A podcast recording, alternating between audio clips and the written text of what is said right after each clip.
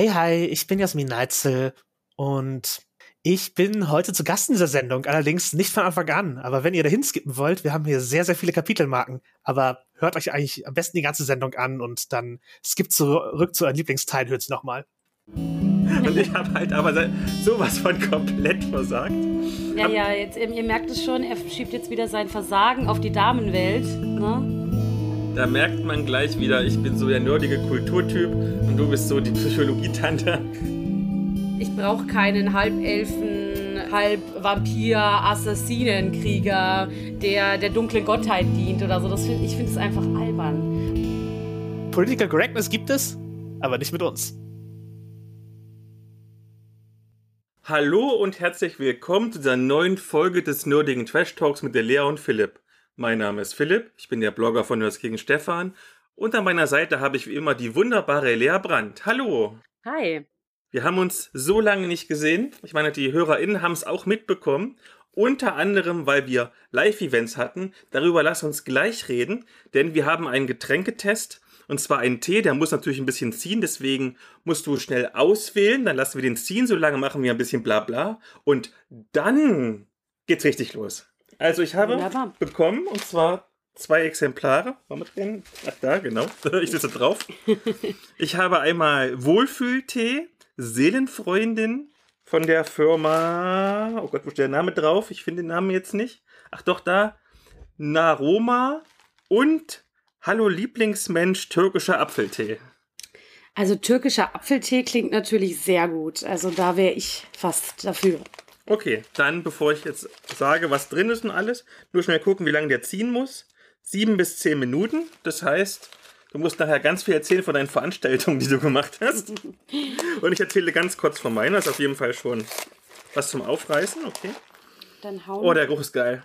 Mmh. Ah, richtig gut. Riecht auch mal richtig nach Apfel, also nicht so künstlich, sondern hat man das Gefühl, das ist richtig Apfelwiese. Sehr gut. Dann füllen wir es mal ein. Schneiden nachher eh ein bisschen das Kürzer raus. Jetzt habt ihr da so ein bisschen Tee-Sound noch mit dabei. So.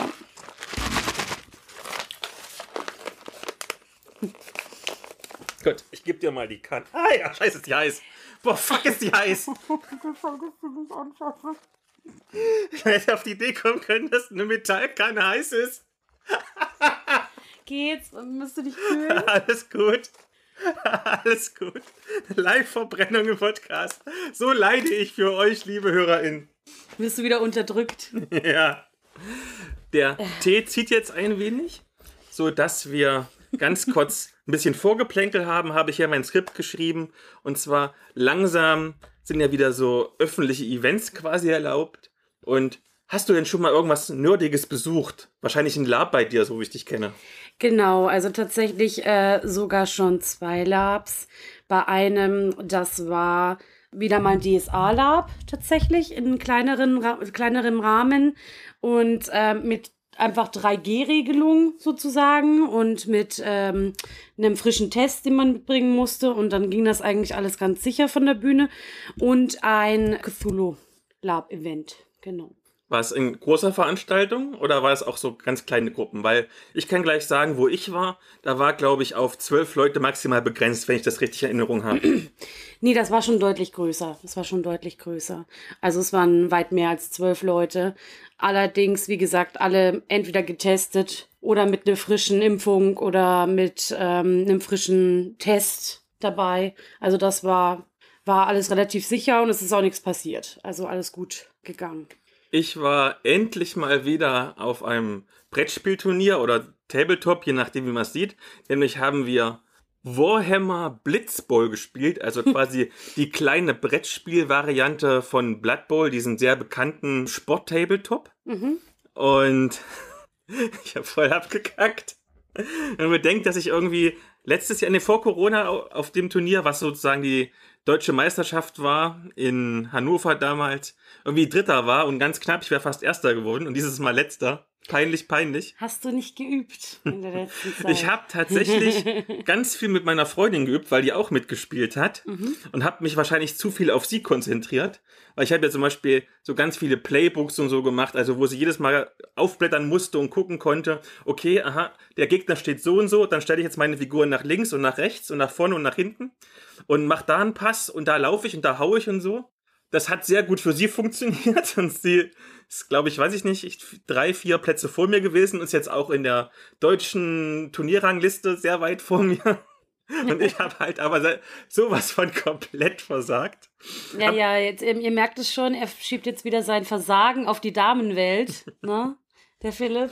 Ich muss doch auch manchmal meine toxische Maskulinität ausleben, wenn ich doch sonst, ihr kennt's ja, hier immer schwer von dir unterdrückt werde. Ja, ja, ja, genau. Das ähm, darfst du auch und jetzt ist wieder Ruhe im Karton. Dann kommen wir jetzt aber wirklich zum Getränketest. Und du hast Gläser.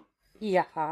Und äh, das sind Gläser, dementsprechend sind die auch heiß, wenn man da was einfüllt. Gut, dass du mir das sagst, Mutti.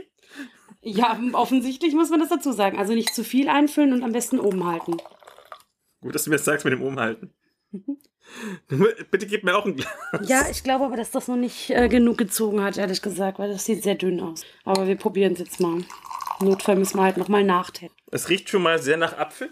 Und während du noch pustest und riechst, lese ich einfach mal vor, was ich so auf der Webseite da stehen habe. Mhm. Und zwar, also, Naroma steht für N für natürlich und A für Aroma. Das ist also gar kein schlechter Name. Ich gucke einfach mal, ich gucke einfach mal drauf, was denn so steht auf der Packung hinten. Ablesen ist zwar ein bisschen der faule Weg, aber was soll's. Und zwar, da ist kein Koffein drin, steht ganz vorne drauf. Das ist doch kein Qualitätsmerkmal, das ist doch traurig. Überall muss Koffein rein. Spaß beiseite. Ich muss mal Licht anmachen, jetzt sehe ich nichts. Es ist dunkel bei dir hier. Das ist tatsächlich, ja.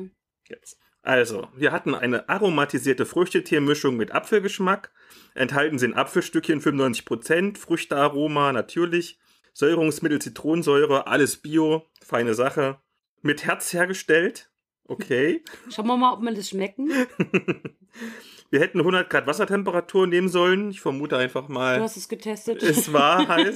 es war heiß. Gut. Ja, also riechen tut's gut. Dann werde ich mal probieren, wie es denn schmeckt. Ich gebe zu, ich habe jetzt schon mal kurz. Boah, ich werde alt. Wo habe ich denn mein Glas hingestellt? Hier drüben. ich bin, ich bin so alt. Alles gut. Ich bin ein bisschen genippt. Ich glaube, wir müssen es fast noch ein bisschen ziehen lassen. Aber ein bisschen apfelig schmeckt schon. Ja, es riecht auch sehr apfelig. Doch, doch. Ja, ist noch etwas dünn, aber es schmeckt auf jeden Fall schon schön lecker im Nachgeschmack nach Apfel. Das heißt, wir testen nachher einfach weiter und schauen dann mal, wie apfelig es schmeckt, nachdem wir die ganzen Themen vor dem Thema durch haben. Also der Geruch ist auf jeden Fall schon mal sehr, sehr lecker. Und damit kommen wir aber erstmal zum Ask Me Anything. Mhm. Wir haben diesmal nur eine Frage, aber die ist fast schon so ein bisschen philosophisch, deswegen fand ich die sehr, sehr schön. Denn endlich habe ich mal wieder eine Frage bekommen und nicht nur du. Mhm. Und zwar, wenn du Menschen in genau zwei Kategorien einteilen könntest, welche wären das denn? Uff, also das ist tatsächlich eine sehr schwere Frage. Vor allem zwei. Also ich fände es fast sogar einfacher. In eine Kategorie. Nee, also nicht alle in einen Topf werfen. Nee, nee, nee, das machen wir nicht. In zwei Kategorien. Soll ich erst anfangen? Ich wollte gerade sagen, fang vielleicht du erst mal an. Ich überlege gerade nochmal. Tatsächlich habe ich die Frage schon ein bisschen länger gehabt und konnte länger nachdenken und hatte auch schon eine Antwort parat. Und diese Antwort ist mir dann tatsächlich bestätigt worden, als ich mich mit Jörg Benne, liebe Grüße, unterhalten habe, weil der dieselbe Theorie hatte. Und deswegen, es gibt so zwei Arten von Menschen, zwei Kategorien, nämlich die, also jetzt im Hobbybereich zum Beispiel oder im nerdigen Bereich, die immer ihrem Genre treu bleiben, egal wie gut oder schlecht es ist. Also, du magst nur Horrorfilme und guckst auch den schrecklichsten Mist. Hauptsache ist das Horror. Und es gibt die anderen, die sagen, ich bin jetzt nicht unbedingt mit einem Genre verbunden. Mittlerweile ist ja eh alles so ein bisschen durchgemischt, sondern ich nehme das, was zum Beispiel jetzt bei IMDb oder so mindestens eine 9 von 10 hat. Also entweder Qualität oder Genre-Treuer. Das sind meine beiden. Dann sind deine beiden Kategorien. Ich habe jetzt auch eine, aber ich gehe in eine ganz, ganz andere Richtung. Ich ähm, hätte gesagt, ich finde, es gibt einen großen Unterschied zwischen Menschen, die mit sich selber sehr sicher sind sehr selbstsicher sind und eigentlich alles, was sie machen, recht geil finden und Menschen, die aber immer hinterfragen, was sie selber tun und immer sich unsicher sind, ob das, was sie machen, eigentlich gut ist. So und Alpha- und Beta-Menschen. Der, den Begriff mag ich zum Beispiel überhaupt nicht. Also gar nicht, weil ich finde tatsächlich, dass wenn du dich selber hinterfragst, das eigentlich sehr, sehr wertvoll ist.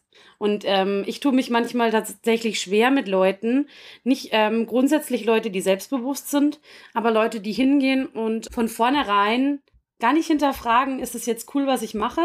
Oder darf ich das jetzt machen? Oder ähm, wie denkt denn der andere darüber? Und das quasi gar nicht hinterfragen und da überhaupt nicht so sich in die anderen einfühlen, sondern einfach mal davon rausgehen, okay, ich gehe jetzt da frontal rein und ich mache einfach, wie ich will. Und ich finde, das ist auch nicht Selbstbewusstsein. Das ist eigentlich was anderes. Das ist eher ein, hinterfrage ich mich? Bin ich ein kritischer Mensch oder bin ich eher, was kostet die Welt und nach mir die Sinnflut? So.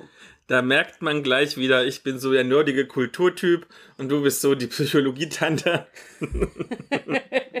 ja, aber in der Psychologie Menschen nur nach zwei Kategorien einzuteilen, also bitte nicht, liebe Kinder. Dann kommen wir mal zu den Themen vor dem Thema. Wir haben drei kurze Stückchen. Erstens, es läuft immer noch der Goldene Stefan, also der Publikumspreis für Eskapismus, Nerdkultur und Fantastik. Die Vorrunde ist jetzt vorbei, wenn diese Folge rauskommt. Es startet wahrscheinlich jetzt in ein paar Tagen, wenn die Folge rauskommt, die Hauptrunde und da könnt ihr abstimmen für den besten Comic, den besten Roman oder Novelle, die beste Anthologie und die beste Erstlingsautorin oder den besten Erstlingsautor. Und das wird dann verliehen am 23.10. auf dem Bukon. Und die ganzen Rollenspielthemen, also bestes Rollenspiel oder bestes Abenteuer, aber auch zum Beispiel bestes Brettspiel, das ist dann quasi in der Dreieich-Edition, in Anführungszeichen. Das ist dann der Main-Event auf dem Dreieichkon Ende November. Stimmt ab, macht Spaß, vielleicht, mal schauen. Und ich hoffe doch, dass wenigstens dieses Jahr nicht wieder irgendwas ganz weit vorne landet, was ich total grottig finde, wie letztes Jahr. Das ja. beweist natürlich, dass da nichts getürkt ist, aber denkt doch mal an meinen Seelenfrieden, liebe HörerInnen. Jetzt macht doch nicht schon wieder vorher beim Voting Beeinflussung. Alle gucken so, okay, wo hat Philipp die schlechtesten Bewertungen gegeben? Das tun wir jetzt mal. Ich wollte gerade sagen, vielleicht erreichst du damit das Gegenteil. Umgekehrte Psychologie. Dann schneide ich jetzt ganz kurz ein Interview rein, und zwar zu die Storyline-Methode. Das ist ein Erzählspiel ohne Vorbereitung. Aber ganz kurz an dich vielleicht die Frage, hast du schon mal Erfahrung mit irgendwelchen Spielen ohne Vorbereitung? Mit Erzählspielen ohne Vorbereitung. Hm, schwierig. Also dadurch, dass wir ja eben viel äh, sehr erzähllastige Spiele oder sehr, wie sage ich, relativ regellastige Spiele auch spielen, wenige. Aber ich hatte Erfahrung mit Rollenspielen mit sehr wenig Vorbereitung, die ja quasi immer so ein bisschen ein festes Setting haben, das sich aber immer je nach Spielern verändert, SpielerInnen, und da so ein bisschen unterschiedliche Zufallsereignisse auch passieren können und solche Dinge. Das funktioniert ganz gut und das kann auch super spannend sein. Aber es ist halt ähm, dann manchmal auch nicht ganz so flexibel, wie wenn man jetzt ein großes System hat oder so. Dann werden wir mal hören, was die Jungs zu sagen haben. Du, du, du, Interview. Hallo Paul und hallo Andi. Stellt euch doch bitte erstmal vor. Und äh, dann stellt doch bitte mal euer Erzählspiel, die Storyline-Methode vor. Hallo, ja, ich bin der Paul. Ich bin seit, ja, glaube ich, jetzt 25 Jahren begeisterter Rollenspieler und wobei ich meistens Spielleiter bin und ein schlechter Spieler, glaube ich. Ja, genau, aber ähm, dieses Jahr ähm, haben wir sozusagen das erste eigene Spiel selbst entwickelt und veröffentlicht, äh, eben zusammen mit dem, mit dem Andi. Ja, hi, ich bin der Andi. Ähm, ich bin auch schon ewig Rollenspieler und ähm, mit verschiedensten Systemen. Und ich bin in unserer Gruppe der, der zum Spaß Rollenspielbücher liest und dann die Gruppe etwas mit neuen Ideen quält. genau. Äh, ja, dann genau zu unserem, zu unserem Erzählspiel, die Storyline-Methode. Genau, also es handelt sich um ein generisches äh, Spiel, das rein erzählerisch funktioniert. Ich meine, das ist ja im Namen. Und ähm, also ohne Würfel oder Zufallselemente auskommt. Äh, es gibt keine Spielleitung, es gibt also nur Spieler. Und man kann es sowohl als Gruppe spielen, ganz normal, Aber, ähm, und das möchte ich betonen, äh, man kann es auch wunderbar alleine spielen. Also es funktioniert einwandfrei, was wir erst während dem Schreiben sozusagen rausgefunden haben, dass, dass das eigentlich eine, eine gute Option auch ist. Ja, die Storyline-Methode bietet einfach sehr simple Regeln, wie man eben gemeinschaftlich eine, eine, episodenhafte Geschichte erzählen kann. Und das Spiel äh, funktioniert so, es gibt einen ganz bestimmten Ablauf vor, äh, mit ganz klaren Anweisungen an die Spieler, welche Art von Inhalt sie dann in den jeweiligen Abschnitten, die man da schrittweise durchläuft, äh, erzählen sollen. Ja, man fängt mit einem Konzept an, das sozusagen den Rahmen der Geschichte setzt, also das Genre, die Welt und so weiter. Dann äh, erstellt man Protagonisten für diese Geschichte. Die, ähm, das funktioniert alles sehr schnell. Also die Protagonisten sind zum Beispiel nur über eine ganz kurze ein, zwei Sätze Beschreibung definiert und eine spannende Frage zum Schicksal dieses Protagonisten. Und diese spannende Frage ist sozusagen, das ist die Storyline dieses Charakters, dieses Protagonisten, der man dann über die einzelnen Episoden hinweg, äh, die man erzählt, sozusagen ähm, nachgeht und versucht dann irgendwann zu beantworten. Und genau, man fängt einfach an, direkt mit der ersten Episode fängt man an zu erzählen und folgt dann eben auch in jeder Episode eben diesem vorgegebenen Ablauf, äh, also der sich in mehrere Abschnitte unterteilt, genau. Und ähm, also man fängt an mit einer Prämisse, ganz was Simples, was die, über was die Episode sozusagen sein soll.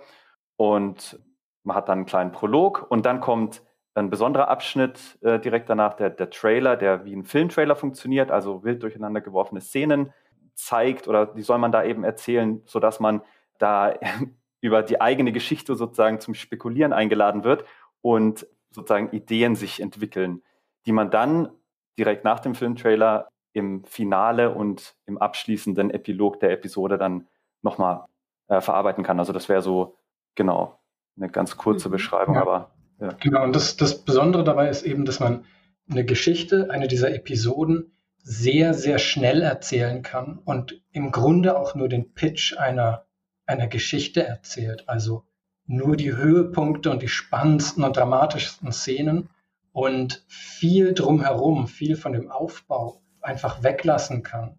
Und damit kann man also eine Geschichte eines Charakters, ähm, ja, so eine Episode in einer Stunde erzählt haben, die bereits ähm, ein interessantes Element der größeren Geschichte ergibt. Ja, danke dafür schon mal. Also auf mich als Außenstehende wirkt das ganze Spiel jetzt so, als hättet ihr Erfahrungen mit Schauspiel oder vielleicht sogar mit dem Schreiben von Drehbüchern? Ja, das wäre äh, sehr schön, glaube ich, aber das ist leider nicht der Fall. Äh, also ich, ich persönlich arbeite zwar in der Filmbranche, aber habe nichts mit dem kreativen Prozess zu tun. Ich mache da äh, Postproduktion, bin in der Postproduktion da tätig. Ähm, also habe da nur so einen ganz kleinen, ähm, ja, so einen ganz kleinen ähm, ja, Verbindung dazu, aber habe keine Erfahrung mit, äh, mit, mit dem tatsächlichen Schreiben von Drehbüchern oder sowas. Aber äh, interessiert uns natürlich, äh, man ist einfach interessiert daran, generell schon seit vielen Jahren an dem ganzen Prozess und so. Und wir haben dann auch nach der ersten Idee für das, für das Spiel haben wir auch viel äh, sozusagen recherchiert und uns da ja einiges Wissen auch angeeignet, was denn eigentlich so die tatsächlichen ja, Hollywood-Drehbuchschreiber, sage ich jetzt mal, machen und was die so für äh, auch für Probleme haben und wie die so darüber denken. Und das hat auch viel nochmal unser Spiel sozusagen beeinflusst und auch verändert, diese, diese Recherche, würde ich jetzt mal sagen. Äh, und was auch ganz interessant ist, ist, dass man dann auch merkt, äh, dass einem bewusst wird, wie viele Gemeinsamkeiten es eigentlich gibt zwischen Drehbuch schreiben und, und Rollenspiel. Also es hat ja doch, es hat ja doch sozusagen Anknüpfungspunkte, die, die sehr auch sehr interessant sind. Also genau, also Charakterentwicklung zum Beispiel oder auch beim, beim im, in Hollywood oder wenn man so eine Serie entwickelt, äh, so eine TV-Serie, dann gibt es ja auch den Writers Room, wo die, wo die, wo die, wo die Schreiber sich eben treffen und äh, gemeinsam halt da ähm, die einzelnen Episoden entwickeln und, und, und Ideen hin, hin und her werfen. Und äh, das ist doch ähm, in, ja, interessant, ähm, da gibt es eine interessante Verbindung so. Mhm. Genau.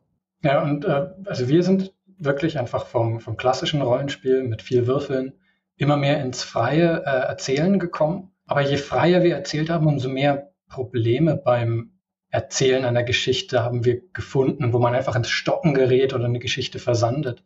Also wenn man einfach anfängt zu erzählen, dann kann es sein, dass man an eine Stelle kommt, wo es nicht mehr weitergeht. oder dass man ständig Spannungen aufbaut, aber nicht wirklich den Spannungspunkt zu einem Höhepunkt kommen lässt. Also dann wird irgendwann das Abarbeiten der ein, einzelnen Handlungsstränge wird eine Arbeit in sich, Szene für Szene. Und eben, dass man oft, wenn man frei erzählt, sehr viele Ideen für die Zukunft der Geschichte hat, die man dann schon im Kopf hin und her wendet und dann aber nochmal langsam die Geschichte erzählen muss. Äh, statt also einfach sagen zu können, hier ist, ist eine Geschichte, muss man dann wieder zurück. Und ja, dann sind Fragen wie, wie, also im Rollenspiel neigt man dazu, eine, eine Szene einfach zu starten und dann zu schauen, wo sie hingeht. Aber das kann eine Szene ergeben, die gar nicht wirklich interessant ist oder einfach die ohne Konsequenzen bleibt für die Protagonisten. Und ja, wahrscheinlich sind das alles Fragen, die man als äh, Drehbuchautor auch mal begegnet. Nun bewerbt ihr euer Erzählspiel ja explizit damit, dass man direkt und ohne Vorbereitung loslegen kann.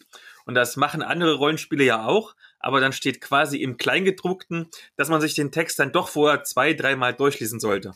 Wie ist es bei euch? Kann man wirklich sofort losspielen und falls ja, wie habt ihr das denn spielmechanisch sichergestellt? Ja, das ist, äh, ja, das ist eine gute Frage. Also, das funktioniert bei uns auf jeden Fall. Ähm, wir haben, also das ist vielleicht ganz, ganz interessant, wir haben angefangen, die Regeln aufzuschreiben, so einfach, das hörte sich an, im Endeffekt kann man sagen, es hört sich an wie eine, wie so eine komplett missglückte Doktorarbeit, also komplett theoretisch und ja, uninteressant. Und wir haben dann halt festgestellt, das ist nicht attraktiv und wie kann man das sozusagen besser rüberbringen? Aber die Regeln sind ja doch sehr einfach, das muss man ja auch sagen. Also das, äh, das Heft ist irgendwie 48 Seiten stark, wobei da auch viele ähm, Beispiele drin sind und so weiter. Also es ist, ist, nicht, äh, ist jetzt nicht so viel und komplex. Und da ist uns die Idee gekommen, dass man, äh, oder haben wir festgestellt, dass man das viel besser vermitteln kann, wenn man direkt das mit praktischen Anweisungen kombiniert äh, und die, die, den Leser auch ja, eher locker anspricht, als dass man das eben so theoretisch da aufbereitet. Und äh, da kam dann eben die Idee auf, dass man halt so eine Metaebene einführt mit äh, einem Producer, der die Spieler, die eben dieser Metaebene eben talentierte Geschichtenerzähler sind, die von diesem Producer zusammengerufen wurden, um eine neue TV-Serie zu entwickeln. Und dieser Produzent hat eben eine bestimmte Methode, mit der er sowas macht, solche Serien entwickeln. Und das ist die Storyline-Methode. Und die erklärt er dann den Spielern oder dem Leser eben Schritt für Schritt.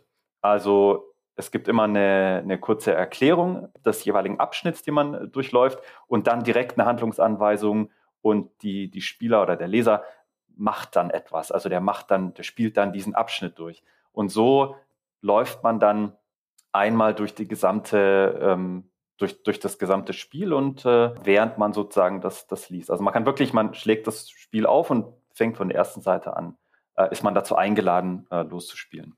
Genau. Ja, genau. Also wir haben äh, damit das äh, Spiel, das, das Kennenlernen der, der Regeln, der, der Methode, haben wir selbst wieder zu einem Spiel gemacht. Ähm, das, also das Durchspielen des Buches selbst ist ein Spiel, bei dem man dann die Methode kennenlernen kann. Nun gab es ja TestspielerInnen, zudem weist ihr am Ende des Regelbüchleins explizit darauf hin, dass man euch auch schreiben kann. Deswegen als letzte Frage, gab es vielleicht eine besonders bemerkenswerte Geschichte oder vielleicht ein besonders abstruses Drehbuch, was euch im Gedächtnis geblieben ist? Ja, leider hatten wir noch keine Einsendungen. Also wir wollen gerne hören, weil es können sehr interessante Ideen dabei rauskommen. Also wenn geneigte Hörer das kostenlose PDF runterladen wollen und es ausprobieren wollen, dann gerne uns kontaktieren mit den dabei entstandenen Geschichten. Genau. Dann weise ich doch sehr gerne darauf hin, dass die Links wie immer in den Show Notes sind und danke euch, dass ihr ein bisschen Zeit für uns hattet. Ja, vielen Dank, dass wir hier sein durften. Vielen Dank. Danke für die Erklärung. Okay, das war doch ganz interessant. Und wir kommen zu einem letzten Thema vor dem Thema, zumindest ganz kurz. Und zwar, wir haben ja schon mal geredet über Starchild, die Comicreihe von Hannes Klesser. Und zumindest ich, du wahrscheinlich auch, haben ja so ein kleines Herz für Indie-Comic-Projekte. Mhm. Und wir haben auch damals gemeinsam im Podcast darüber gesprochen. Starchild Nummer 5 ist nämlich jetzt, Ende des Monats, im Crowdfunding. Und wir durften exklusiv schon mal reingucken. Mhm.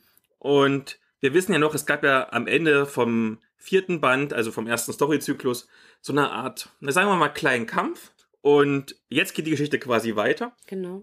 Denn die Stadt, die sie quasi gerettet haben, die steht wirtschaftlich so ein bisschen am Kipppunkt. Ich denke, das kann man so sagen. Auf jeden Fall, ja. Gerade weil der Bürgermeister, dieser übelste Muskelotto, wie soll ich sagen, er ist quasi Friedrich Merz auf Muskeln oder Armin Laschet auf Muskeln, so eins von beiden vor allen Dingen mit dem gleichen Vokabular, also auch sowas wie, hm, wir brauchen Brückentechnologien, du musst immer besser werden und so weiter und so fort und Wirtschaft über alles und weiter. Und wenn, wenn du dich ganz viel anstrengst, dann kommst du auch als Vierjähriger aus Hartz IV raus. Ja, das ist nämlich sehr interessant. Also vorher wurde der, die Figur ja eigentlich jetzt nicht negativ dargestellt in dem Sinne, sondern eher einfach wirklich wie eine aufstrebende Figur, die sehr viel an sich arbeitet, die sehr ähm, ehrgeizig ist, sehr fleißig ist und so weiter. Aber da merkt man schon, dass da auch sehr starker Selbstoptimierungsdrang drin ist. Ähm, das merkt man auch so an bisschen dieser Sucht, Fitnesssucht fast, die er da ein bisschen hat, an den Tag legt. Und ähm, man merkt halt auch, dass er eben der Meinung ist, dass jeder immer selber sich alles erarbeiten muss und auch kann und dementsprechend auch diese sozialen Sachen vernachlässigt. Da geht es nämlich dann genau um das Thema, dass die einfacheren Schichten in, in der Metropole Probleme haben, die er beispielsweise gar nicht so richtig sieht und nicht mehr so richtig wahrnehmen kann, weil er da so in seinem Elfenbeinturm ein bisschen sitzt. Das ist also mit weitem Abstand bis jetzt die politischste Ausgabe ja. von dieser Heftreihe. Ich finde es sehr gut. Und das ist ja auch quasi der Start des zweiten Zyklus. Und wenn man mal vergleicht, wie, ich möchte jetzt nicht böse sein, aber wie schwach eigentlich das erste Heft vom ersten Zyklus war und wie stark jetzt der Start vom zweiten Zyklus ist. Mhm, Also wenn ihr irgendwie gemocht habt, die ersten vier Bände, unbedingt den fünften Band jetzt mit Crowdfunden. Erstens unterstützt ja kleine Indie-Projekte, was ja immer gut ist. Und zweitens, der ist halt wirklich gut. Mhm. Genau, und es deutet sich super viel an. Also, worauf ihr natürlich gefasst sein solltet, das ist ja bei den ersten Bänden auch schon so gewesen, dass es ein bisschen politischere, philosophischere Themen eben auch angesprochen werden und äh, dementsprechend auch viele Dialoge stattfinden.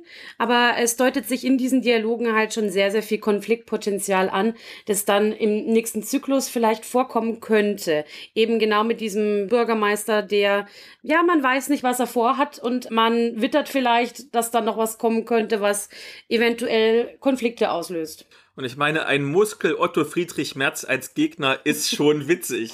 Das wäre auf jeden Fall interessant, wenn sie ihn dann wirklich so nach und nach immer mehr so auch in die Gegnerrolle bringen. Ja, ja, das kann ich mir schon gut vorstellen.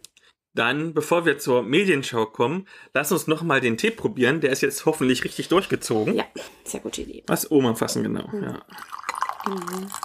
Ja, riecht schon deutlich stärker auf jeden Fall. Oh, ich glaube, das war aber haben Ja. jetzt getauscht. Das war deiner, genau. Wir teilen uns hier brüderlich, schwesterlich das Glas. Und das dein Verlobter mitkriegt. Ich glaube, das ist dem ziemlich egal, um ehrlich zu sein. Aber er ist Anwalt, er verklagt mich. Das ist das. Weil du aus meinem Glas getrunken hast. Ja, dann, dann müsste er gut sein. Dann muss er gut sein. Zum Wohl auf Zum jeden Wohl. Fall. Es riecht auf jeden Fall noch abfliger. Ja, ja. Richtig intensiv. Hm. Fein. Ja, sehr lecker. Mhm. Jetzt kommt das Abfliege sehr schön raus.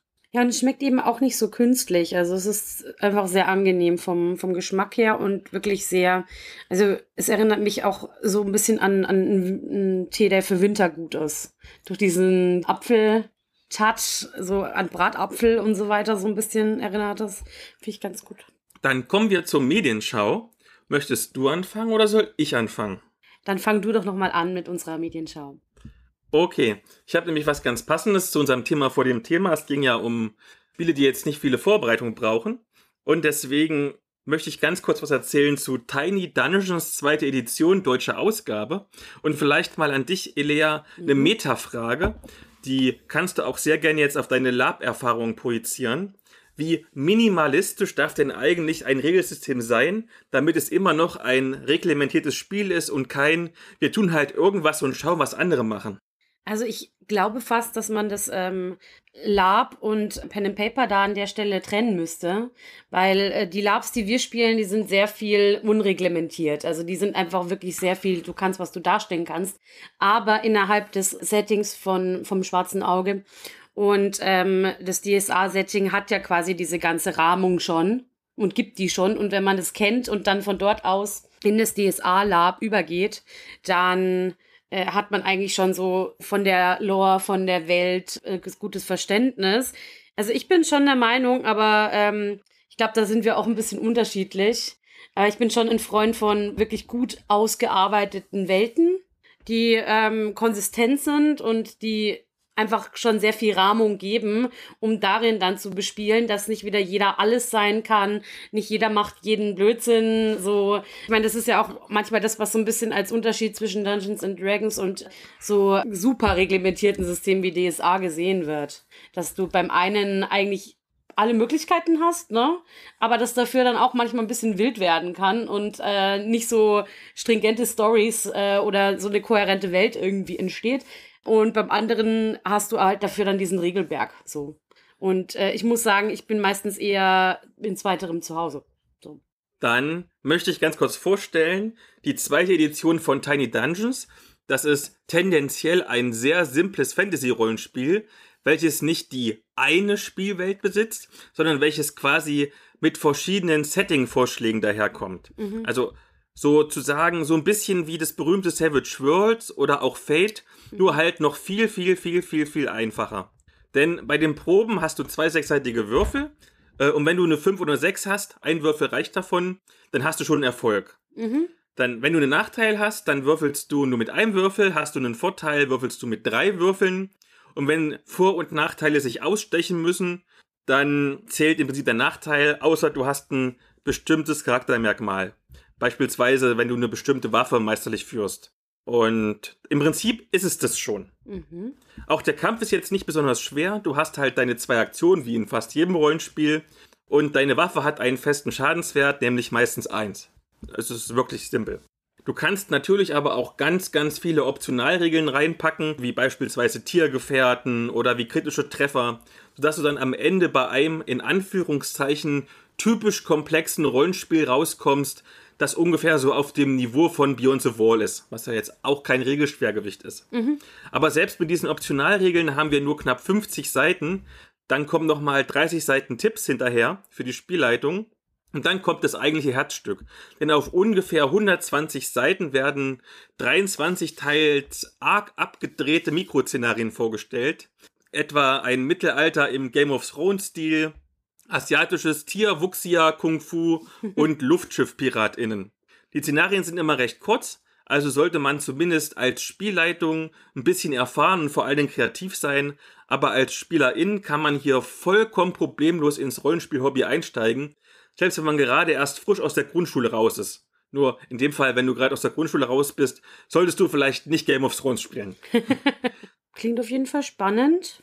Und ähm, welches Setting hast du jetzt dann eigentlich ausprobiert letztlich? Oder? Natürlich den Game of Thrones Teil. Ah, ja. Auch, weil, das fand ich interessant, die meisten Szenarien haben so kleinere Optionalregeln, die auf das Setting genau angepasst sind. Und beim Game of Thrones Setting, also das heißt natürlich nicht so, aber es ist genau das gemeint, da hast du so auch ganz, ganz leichte Regeln für Massenschlachten. Mhm. Und wenn man zum Beispiel das originale Game of Thrones Rollenspiel kennt, da gibt's auch Regeln für Schlachten. Die sind etwas komplizierter. das glaube ich, ja. Genau, also passend dazu, wir hatten ja den Begriff äh, Dungeons and Dragons eben gerade schon.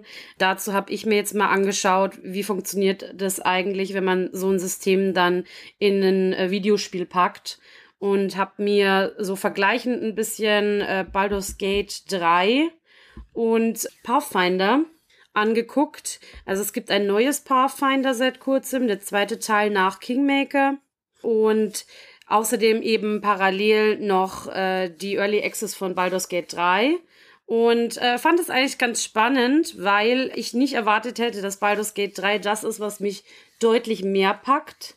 Weil äh, Kingmaker beziehungsweise das neue Pathfinder äh, Wrath of the Righteous ist deutlich storylastiger eigentlich, hat ein bisschen was auch manchmal von so einem Erzählbuch, würde ich jetzt sagen, oder so einem Spielebuch weil man da auch äh, wirklich Textpassagen hat, wo man Entscheidungen durchklickt und dergleichen. Und Baldur's Gate 3 ist deutlich cinematischer gemacht. Also da hat man dann auch wirklich so kleine Filmsequenzen und dergleichen. Und witzigerweise funktioniert bei mir letzteres besser obwohl ich ja sonst eigentlich schon jemand bin, der sich die Dinge gut vorstellen kann. Aber das brandet dann wieder an diesem High-Fantasy-Setting bei mir, bei Pathfinder weil ich mich in so ein High-Fantasy-Setting, wie das da ist, gar nicht so reinversetzen kann, weil es mich einfach nicht so reizt und weil es mich nicht so interessiert. Die erzählen super viel, auch über die einzelnen Charaktere, das sind super lange Dialoge, aber ohne jetzt gemein sein zu wollen, die Charaktere sind mir eigentlich egal. Weil das sind einfach alles solche, ich bin der Paladin von äh, Schieß mich tot und ich bin der Engel von, äh, der vom Himmel gefallen ist und äh, solche Geschichten. Und äh, die reizen mich nicht so. Und da brauche ich dann ein bisschen mehr Trash-Faktor, bisschen mehr Kitsch und bisschen mehr Cinema. Und das funktioniert bei Baldur's Gate, weil Baldur's Gate ist von der Story her genauso High Fantasy, aber das ist deutlich kitschiger, deutlich knalliger, deutlich bunter. Das ist halt ein bisschen mehr Popcorn-Kino dann. Und das funktioniert wieder irgendwie für mich. Genau. Ich habe Pathfinder Kingmaker ja auch gespielt. Mhm. Denn es hat so niedrige Anforderungen, dass es sogar auf meinem alten schrottigen ThinkPad läuft, was ich sehr gut finde. Und ich muss sagen, ich habe früher sehr viele Rollenspiele gespielt auf dem Computer. Und tatsächlich war das das allererste Rollenspiel, das allererste Videorollenspiel, was ich für mich halbwegs angefühlt hat wie ein echtes Rollenspiel. Gerade mhm. wie du auch sagtest, durch die Spielbuchelemente, durch die Exploration, also du gehst ja dann durch die, du willst ja dieses Königreich quasi erobern und musst dann mhm. überall Missionen machen und läufst dann rum und Zufallsbegegnungen und Rasten und Taktik. Das ist schon ziemlich cool. Total. Mhm. Es hat einen unfassbar hohen Suchtfaktor. Also ich habe jetzt vorgestern noch mal kurz reinspielen wollen, so eine, zwei Stunden oder so. Ich habe, glaube ich, zwölf gespielt, oh, wow. bevor ich vor Erschöpfung eingeschlafen bin. Also ja, das ist so interessant, weil das mir, wie, wie, gesagt, mit dem überhaupt nicht passiert ist. Und das liegt überhaupt nicht am Spielprinzip. Du hast ja gerade erklärt, dass das Spielprinzip richtig schön Pen-and-Paper-mäßig ist. Und taktisch. Genau. Also gerade wenn du jetzt nicht auf dem niedrigsten Schwierigkeitsgrad spielst wie ich, es reicht schon, wenn du auf dem normalen Schwierigkeitsgrad spielst. Da ist alles über Taktik. Du musst dich überall positionieren. Da kannst du nicht einfach draufhauen. Du musst gucken, dass der Zauber auch wirklich funktioniert, weil es Resistenzen gibt. Du musst die Gegner kennen. Ach, ist das schön. Ja, das auf jeden Fall. Das finde ich auch spannend. Und du hast halt auch am Anfang für, für so die echten Pen-and-Paper-Nerds richtig die schöne, ähm, wir bauen eine Charakterkeule so für zwei Stunden so ungefähr, weil du unglaublich viel Auswahlmöglichkeiten hast. Das neue Pathfinder sogar noch ein bisschen mehr als das Kingmaker. Also du hast sogar noch mehr Klassen und äh, Spezies und so weiter, die du da irgendwie auswählen kannst. Ich muss halt leider sagen, und da kommt wie gesagt wieder meine, meine äh, High-Fantasy-Abneigung ein bisschen durch, dass ich bei der Hälfte mindestens eigentlich schon wieder die Augen so rollen will, dass ich mein Gehirn sehe. Weil ich mir denke, ich brauche keinen Halbelfen, Halb-Vampir, Assassinenkrieger, der der dunklen Gottheit dient oder so. Das find, ich finde es einfach albern. Und da kann ich mich nicht so reinversetzen dann tatsächlich. Und das verbaut's mir leider so ein bisschen, obwohl ich dir voll recht geben muss, was das Spielprinzip selber betrifft, weil man echt eher das Gefühl hat, es ist wie so ein bisschen ein taktisches, buntes Spielebuch vom Gameplay her gemacht. Also an alle, die jetzt sowas in die Richtung mit High Fantasy gerne mögen, die wären da bestimmt super aufgehoben. Okay, dann sind wir uns einig, dass wir uns nicht einig sind. Wie eigentlich fast immer, ne? Wie eigentlich fast immer. Ja, es ist eigentlich fast ein bisschen schade, weil es ein bisschen verschwendetes Potenzial ist.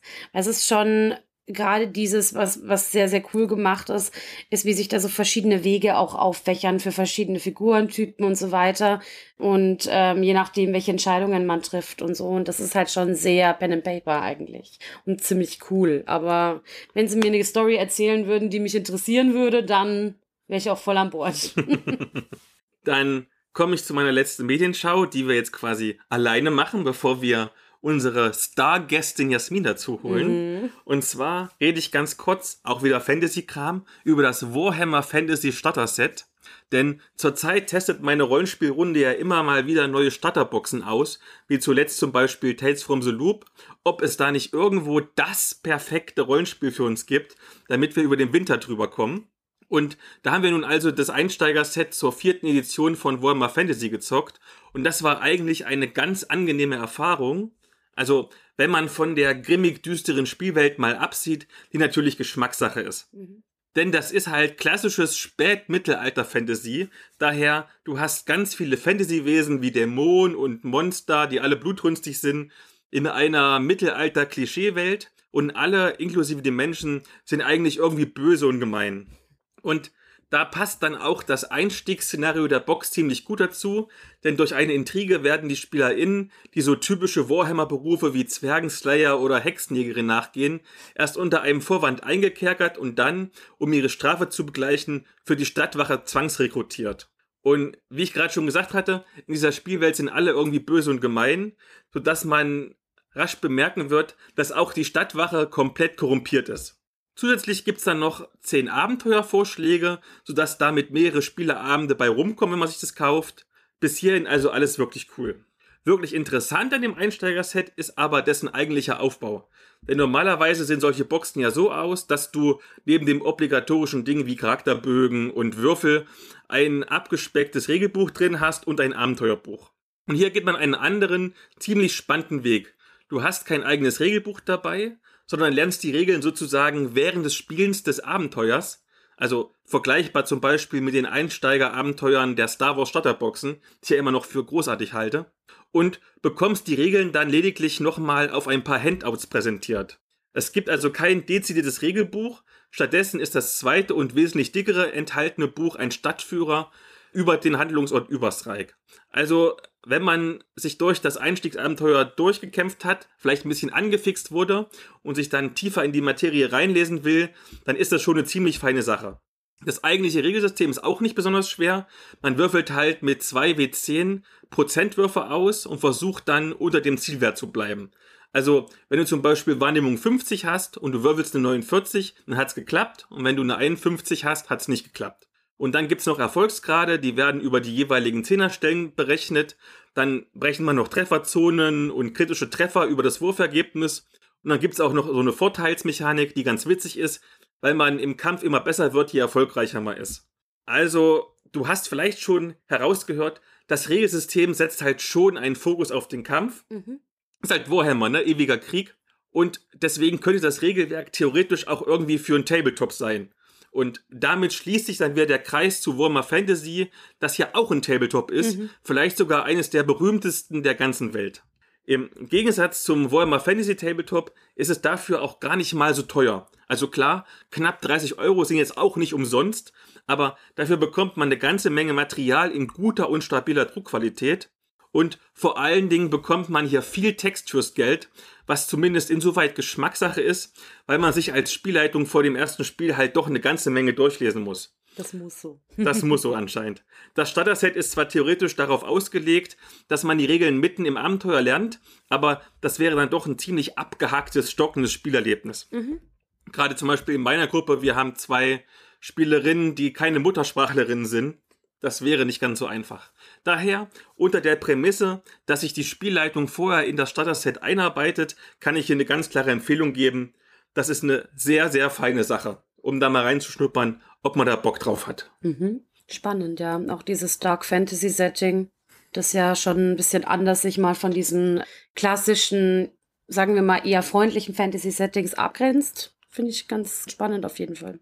Und dann holen wir uns jetzt noch eine Expertin dazu. Ich meine, gerade jetzt das Warhammer Fantasy Starter Set kommt von Ulysses. Sie war auch bei Ulysses. Deswegen gucken wir mal, ob unsere Internetverbindung hier bei dir funktioniert, um bis nach Bielefeld zu funken. Hallo nach Bielefeld zu unserem heutigen Thema Maskerade. Hallo Jasmin, hörst du uns?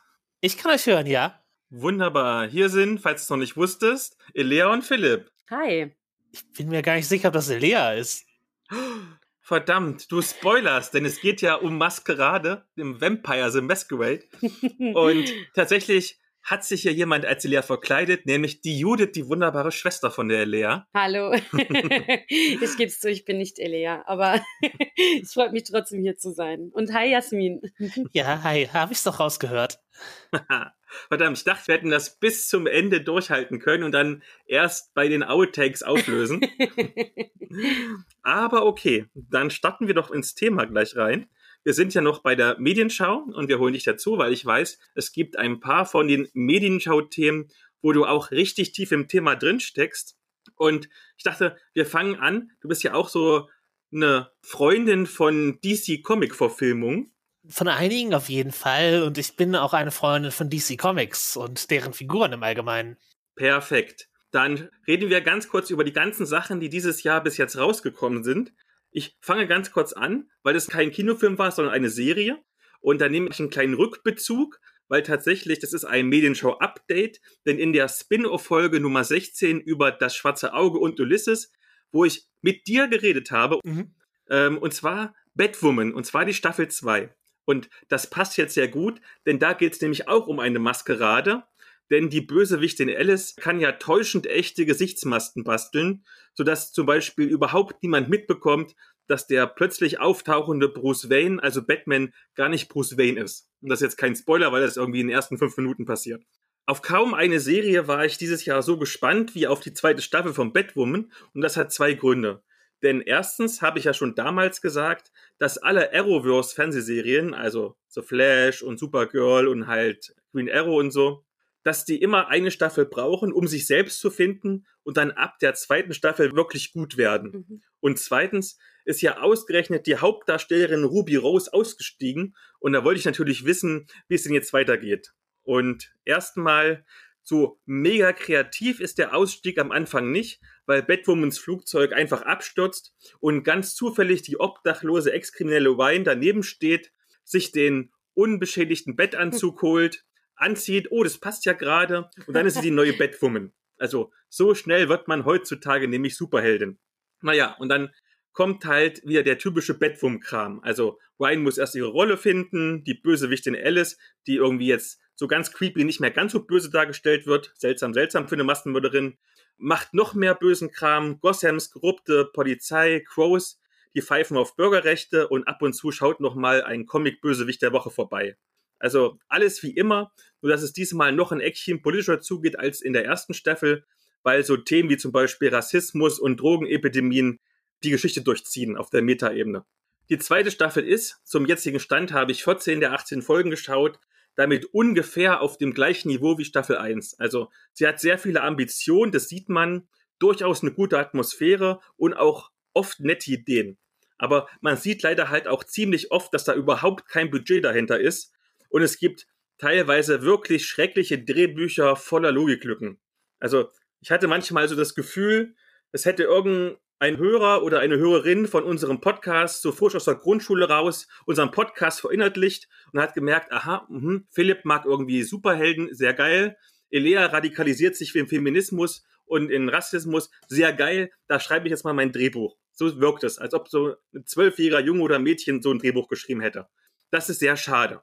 Sehr, sehr, sehr schade, weil halt so viele Lücken drin sind und Unlogigkeiten und könnte man alles viel besser machen. Ich habe der letzten Staffel ja eine wohlwollende Schulnote 3 gegeben. Rückblickend vielleicht war es sogar ein bisschen zu positiv, wenn ich jetzt noch überlege. Diesmal fehlt mir aber Ruby Rose als der größte Kritikpunkt, sodass ich der zweiten Staffel eine 3 plus gebe. Also ist eine ganz leichte Steigerung zu sehen. Und ich bin mega gespannt, ob die Serie denn in der dritten Staffel dann wirklich den Durchbruch schaffen wird. Denn es geht, wie gesagt, qualitativ ganz, ganz leicht aufwärts.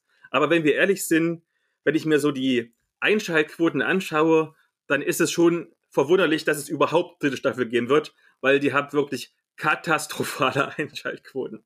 Ja, demgegenüber gibt es auch DC-Sachen, die offensichtlich gute Einschaltquoten haben, beziehungsweise Kinogänge. Nicht alle, aber ein paar zumindest. Nämlich die ganzen DC-Verfilmungen, die wir dieses Jahr haben. Einmal Wonder Woman 2, den Snyder Cut, den ich ja so sehr liebe, Spoiler, und The Suicide Squad. Und da du die ja auch alle gesehen hast, Jasmin, welchen fandest du denn am besten, welchen am schlechtesten? Ja, und was wäre es in der Mitte? Ähm, ja, ich würde sagen, Suicide Squad, also The Suicide Squad, würde ich am höchsten raten. Ich würde dann Wonder Woman in die Mitte setzen als Wonder Woman-Fan und den Snyder Cut ans Ende. Aber äh, der Abstand ist, ist, nicht, ist nicht fantastisch groß und äh, ja, ich würde noch äh, in den Raum werfen, dass Doom Patrol auch eine neue Staffel hat dieses Jahr. Uh, da habe ich noch nie geschaut, aber stimmt, da müsste ich mal reingucken. Ja, okay. bis bisschen mehr ins Absurdistische, aber wenn man sich davon nicht abschrecken lässt, dann auch eine sehenswerte Serie mit, äh, ich sage mal, Nischen-DC-Bezug. Da ich jetzt ja total schockiert bin, ob deines Rankings und eigentlich total sprachlos, kannst du ganz kurz sagen, warum du dieses Ranking so gemacht hast, wie du es gemacht hast, bevor ich mein Ranking sage? Nach dem Faktor, wie gern ich die Filme gesehen habe und wie sehr ich von ihnen unterhalten war. Also es geht mir jetzt nicht darum, dass da irgendwie eine große Botschaft äh, notwendigerweise hinter diesem Ranking steht oder ich, dass ich nicht offen dafür gewesen wäre, den Snyder Cut zu mögen oder so etwas. Aber natürlich Wonder Woman und Harley Quinn haben bei mir einen Bonus als welche meiner liebsten Heldinnen das sind, sind einfach Faktoren, die natürlich bei Comic-Fantum und dem Konsumieren von Medien da eine, eine große Rolle spielen. Ich mag Margot Robbies Umsetzung von Harley Quinn und das trägt auch Suicide Squad wieder für mich.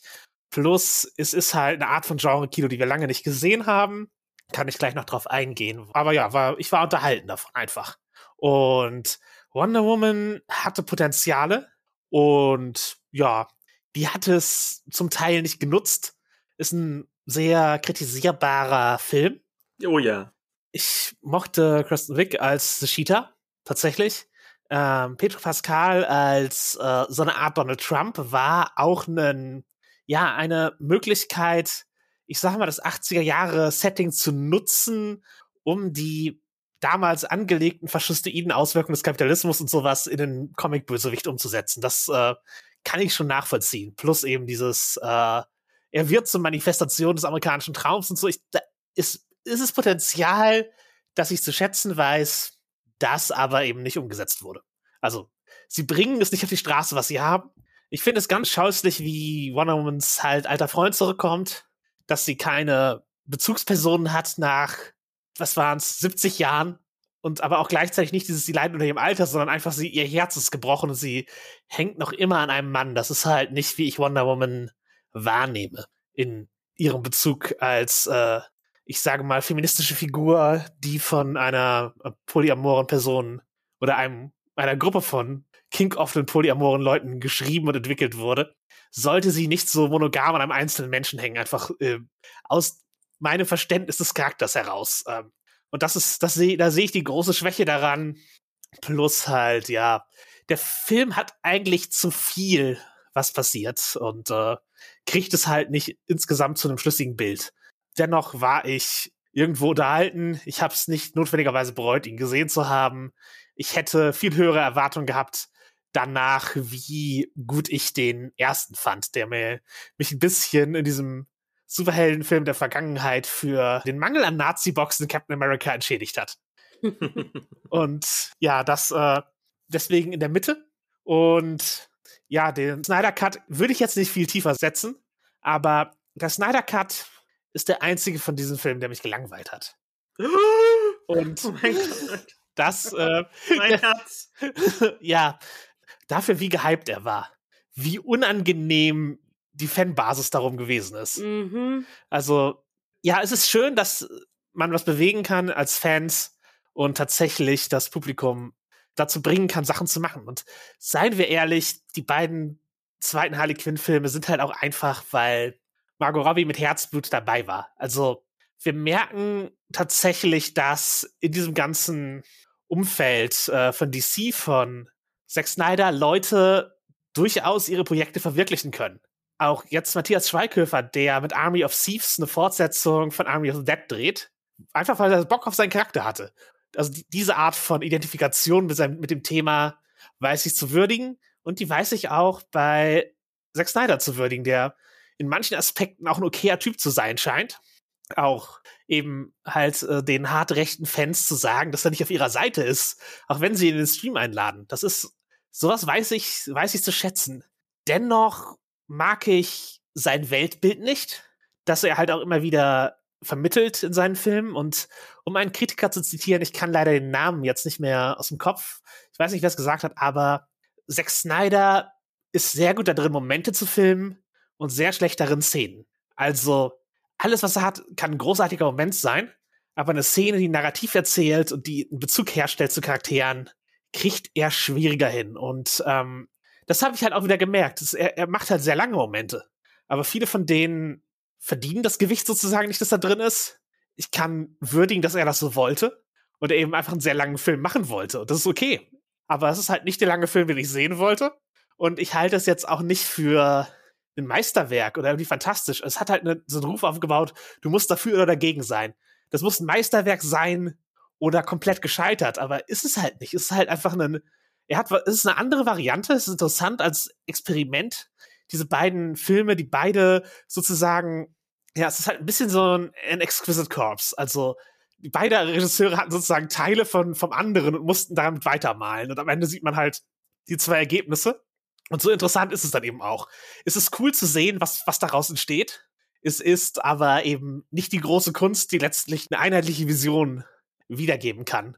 Und ja, ob jetzt Zack Snyder mit seinem Ayn Rand denken oder Joss Whedon mit seinem Deckungsfeminismus über eigentlich zutiefster Menschenfeindlichkeit äh, die unsympathischere Person ist, möchte ich gar nicht beurteilen. Aber bei beiden Regisseuren sieht man, glaube ich, im Film eher ihre Schwächen als ihre Stärken in dem Endprodukt. Jetzt musste mich Judith schon trösten, weil ich fast einen Nervenzusammenbruch hatte. Habe ich jetzt so schlimme Dinge gesagt über für mich den zweitbesten Film des Jahres. Uh, Aber insgesamt okay. oder im DC?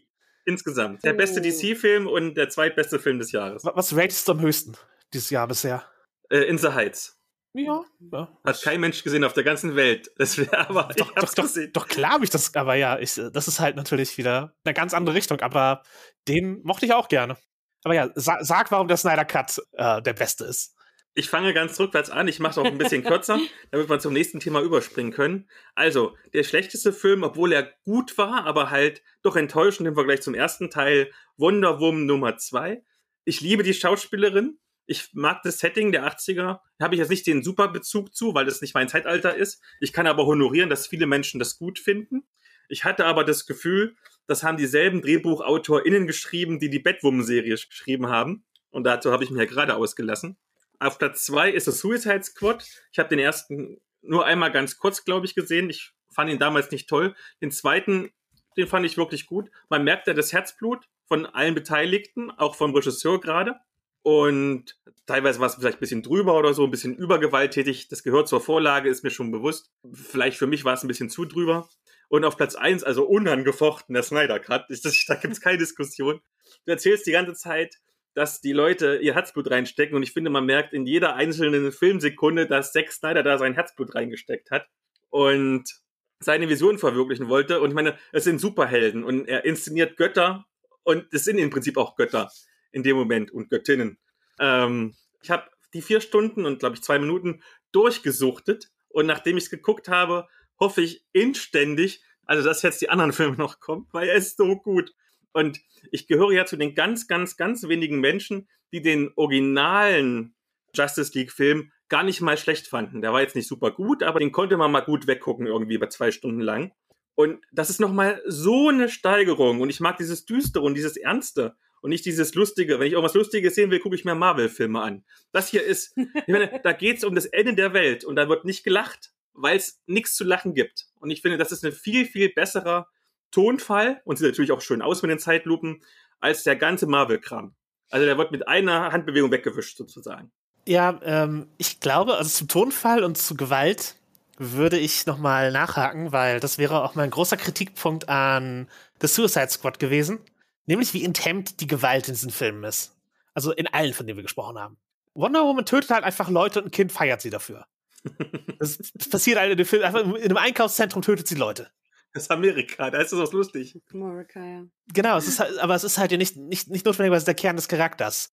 Ja, und hier, The Suicide Squad greift halt in einem Rahmen von Genre-Fiction Hyperviolence auf. Also es ist halt überhöhte Gewalt, eben aus so einer Zeit, wo man ausgehen konnte, dass Leute, die halt für sowas ins Kino gehen, sind dieselben Leute, die für Horror ins Kino gehen. Also es ist ja so ein bisschen an die, ich würde mal sagen, militärischen Actionfilme so. Das dreckige Dutzend ist jetzt noch ein guter, aber es gibt ja noch ganz, ganz viele andere, an die das angelehnt, also vergleichsweise, an die das angelehnt ist, wo es halt einfach wirklich um extreme Gewaltdarstellung ging. Mhm. Und das Problem ist, dass sie dabei People of Color als die Opfer haben. Also es ist halt einfach ein, man geht in ein fiktives lateinamerikanisches Land und metzelt da einfach Unmengen Menschen nieder. Mhm auf brutalste Weise. Und es wird ein bisschen hinterfragt in Momenten, tatsächlich. Aber sie zeigen es trotzdem erstmal als Witz. Also es ist halt nicht so, dass sie es nicht zeigen, dass die Gewalt irgendwie geframed würde, sondern es ist halt, es gibt einen, also ein, wir wissen, wir wissen, das ist nicht okay, aber wir machen es trotzdem so, dieses, ja, Political Correctness gibt es, aber nicht mit uns. Also diese, äh, auf, auf eine Art. Ich, also ich möchte ich jetzt auch James Gunn gar nicht unterstellen, dass er da, dass er das so nicht gestiegen hätte oder was auch immer, aber, oder dass es das Absicht war, aber es ist, ist mir halt, es ist mir negativ aufgefallen, wie halt Menschenleben in dem, in dem Film umgegangen wird wie viel Tod und Blut und so was man onscreen sieht, wo ich auch gedacht habe, ach, es reicht doch jetzt langsam. Während die Action-Szenen in zum Beispiel Birds of Prey ganz anders waren und die Stakes ganz anders waren und da waren eben menschliche Themen im Mittelpunkt. Da war Tod jetzt nichts, was, da war Tod, was das Leute berührt hat. Und da waren die Charakter nicht egal. Da war Sterben nicht ein Gag, sondern ja, es, es ging wirklich um was. Es gab auch da ein paar Hyperviolence-Momente, aber die, war, die waren anders. Und es gab eben auch Momente, wo, wo es darum ging, dass ein Sandwich lecker ist. Oder dass es, sich, dass es schwierig ist, sich zu trennen, eine eigene Identität zu finden und sowas ist. Das ging halt diesen anderen jetzt ab. Und der Snyder-Cut, ja, es geht um Götter. Aber das Interessante an Superhelden ist ja auch eigentlich, dass sie eine menschliche Identität haben, dass sie interagieren, dass sie mit, dass sie eben nicht Götter sind, mhm. sondern dass sie Menschen sind, dass sie Leute sind, die halt einen Bezug zu den Leuten um sie herum haben und eine, diese Funktionen erfüllen, dass sie etwas tun. Und das war im ersten Wonder Woman-Film halt sehr, sehr gut umgesetzt, weil sie eben ein, Umfeld hatte, dass sie halt Etta Candy hatte, dass sie ihr Squatter hatte, mit dem sie, mit dem sie rumgezogen ist. Das war, das ist halt was anderes als diese einsamen Figuren, die einsame, grimmige Entscheidungen treffen und äh, ja, äh, Cyborg kriegt ein bisschen mehr im, äh, im Snyder Cut, das weiß ich zu würdigen. Auch eben als halt der eine schwarze Charakter. Und ich glaube ja, es ist, ist halt, es ist, ist halt ein Produkt von Zack Snyders Weltsicht, von Zack Snyders Filme machen. Und ich sehe das halt am drittliebsten von diesen Filmen. Aber es ist halt eher, ist halt ehrlich Zack Snyder. Anders kann man es nicht sagen.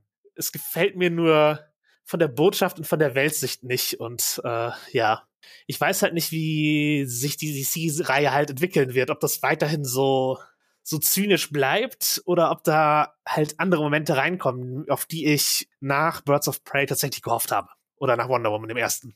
Da es zum Beispiel eine Peacemaker-Serie geben wird, ich glaube, es wird zumindest teilweise in diese Richtung weitergehen. Bestimmt, es wird auch so ein bisschen Snyderig weitergehen, bestimmt. Und der, was ist der, der neue Batman, wahrscheinlich wird das auch einer sein, wo es äh, sehr fies zugeht, so. Nachdem du mir jetzt quasi einen super schönen Film vermiest hat, kann ich ja versuchen, ob ich dir was vermiesen kann. Oder euch. Ich, ich, hoffe, ich, ich, hoffe, ich hoffe, die Meinung vermisst es dir nicht. Es ist ja, es ist ja absolut okay, eine unterschiedliche Meinung zu Filmen zu haben und wie gesagt, die Nuance anzuerkennen. Manchmal ist es halt mittelmäßig. Kleine Anekdote. Mein absoluter Lieblingsfilm ist sogar auch von Zack Snyder, fällt mir gerade ein, nämlich Watchmen. Mhm. Und ich habe den mal mit meiner damaligen Freundin geguckt, die fanden total scheiße, danach waren wir nicht mehr zusammen. Also. Uh. oh, ich glaube, es gibt wenige Medien, obwohl, na, es hängt davon ab, aus welchen Gründen Leute sie schlecht finden. Aber jetzt erstmal ja. prinzipiell gebe ich, gibt es, glaube ich, wenige Medien, wo ich sagen würde, okay, wenn, die, wenn du keinen Zugang findest, dann ist das, äh, dann ist das nicht okay. Das, das ist ein Trennungsgrund. Ja, stimmt schon. Also da wird mir jetzt auch nicht so viel einfallen. Dann reden wir doch ganz kurz über etwas, da haben wir die ersten beiden Staffeln in der Folge 16 über Erotik im Rollenspiel besprochen. Und du, Judith, warst ja schwerst begeistert. Nämlich Sex Education. Jetzt ist die dritte Staffel raus. Genau, also Sex Education. Wir haben eben schon mal darüber gesprochen. Ich sage einfach mal grob, worum es geht. Es geht auf jeden Fall immer noch um diesen Schüler Otis, der, glaube ich, ungefähr 16 Jahre alt ist und äh, dessen Mutter eine berühmte äh, Sexualtherapeutin ist. Und er stellt eben auch fest, dass er darüber sehr viel eben über das Thema Sexualität und Selbstfindung und Körperwahrnehmung und dergleichen gelernt hat und ähm, fängt dadurch dann an, seinen Mitschülern bei ihren äh, Problemen und Fragen unter die Arme zu greifen, denen zu helfen und etabliert so eine Art kleine Sexualtherapie bei sich an der Schule, aber im Geheimen. Und derweil gibt es natürlich auch ganz, ganz viele Konflikte, Dramen an der Schule, aber auch sehr viel moderne Themen, die aufgegriffen werden. Also aus dem Bereich LGBTQIA oder aus dem Bereich ähm, Diskriminierung, aus dem generell aus dem Bereich Feminismus, Faschismus. Faschismus, also verschiedenste Bereiche werden da eigentlich aufgegriffen. Und äh, in der dritten Staffel setzt es damit an, dass die äh, Schule von Otis eine neue Direktorin bekommt, die jetzt an der Schule hart durchgreifen möchte, streng durchgreifen möchte und auch diesen äh, Ruf der Schule als die Sexschule ähm, ein bisschen äh, bereinigen möchte, weil die Schule von Otis damit so in den Medien immer mal wieder so ein bisschen kursiert ist und ein bisschen anrüchig betrachtet wurde und äh, jetzt anfängt sozusagen die Schüler mehr oder weniger, ich weiß nicht, ob man das so sagen darf, aber fast gleichzuschalten. Also sie ähm, führt eben äh, Uniformen ein, sie möchte aber auch ganz streng alles, was irgendwie Individualität ist, was äh, sexuelle Auslebung betrifft. Und all das möchte sie komplett raushalten, möchte sie komplett streichen lassen und äh, die Schüler quasi nur noch mehr oder weniger zu so Lernapparaten und zu einem Kollektiv erziehen. Und das kommt natürlich jetzt bei Otis und auch bei seinen KlassenkameradInnen ähm, nicht so sonderlich gut an. Genau, das ist eigentlich so der Rahmen, wie die dritte Staffel beginnt, würde ich sagen. Genau, und die Figuren entwickeln sich alle weiter. Also was man den ersten beiden Staffeln zugute halten muss, die haben wirklich ein sehr solides Fundament gelegt, was die ganzen Figuren angeht, sodass man tatsächlich, selbst ich, und ich fand ja die ersten zwei Staffeln nicht gut bekanntermaßen, dass selbst ich irgendwie plötzlich eine Art Interesse hatte an dem Schicksal von den Figuren. Also wir haben zum Beispiel, dass die, die Mutter, die ja irgendwie die ganze Zeit sich mit, sagen wir, leichten sexuellen Kontakten umgibt, dann mal irgendwie eine Beziehung reinrutscht oder nicht, ist plötzlich schwanger, muss sich irgendwie Verantwortung stellen. Dann der, der Schulbully, der hat seine homosexuellen Gefühle entdeckt und kämpft aber noch ein bisschen damit an, irgendwie sich zu outen von einer Familie oder teilweise homosexuelle Praktiken teilzunehmen. Der, ähm, oh Gott, wie heißt der? Erik. Erik war es. Mhm.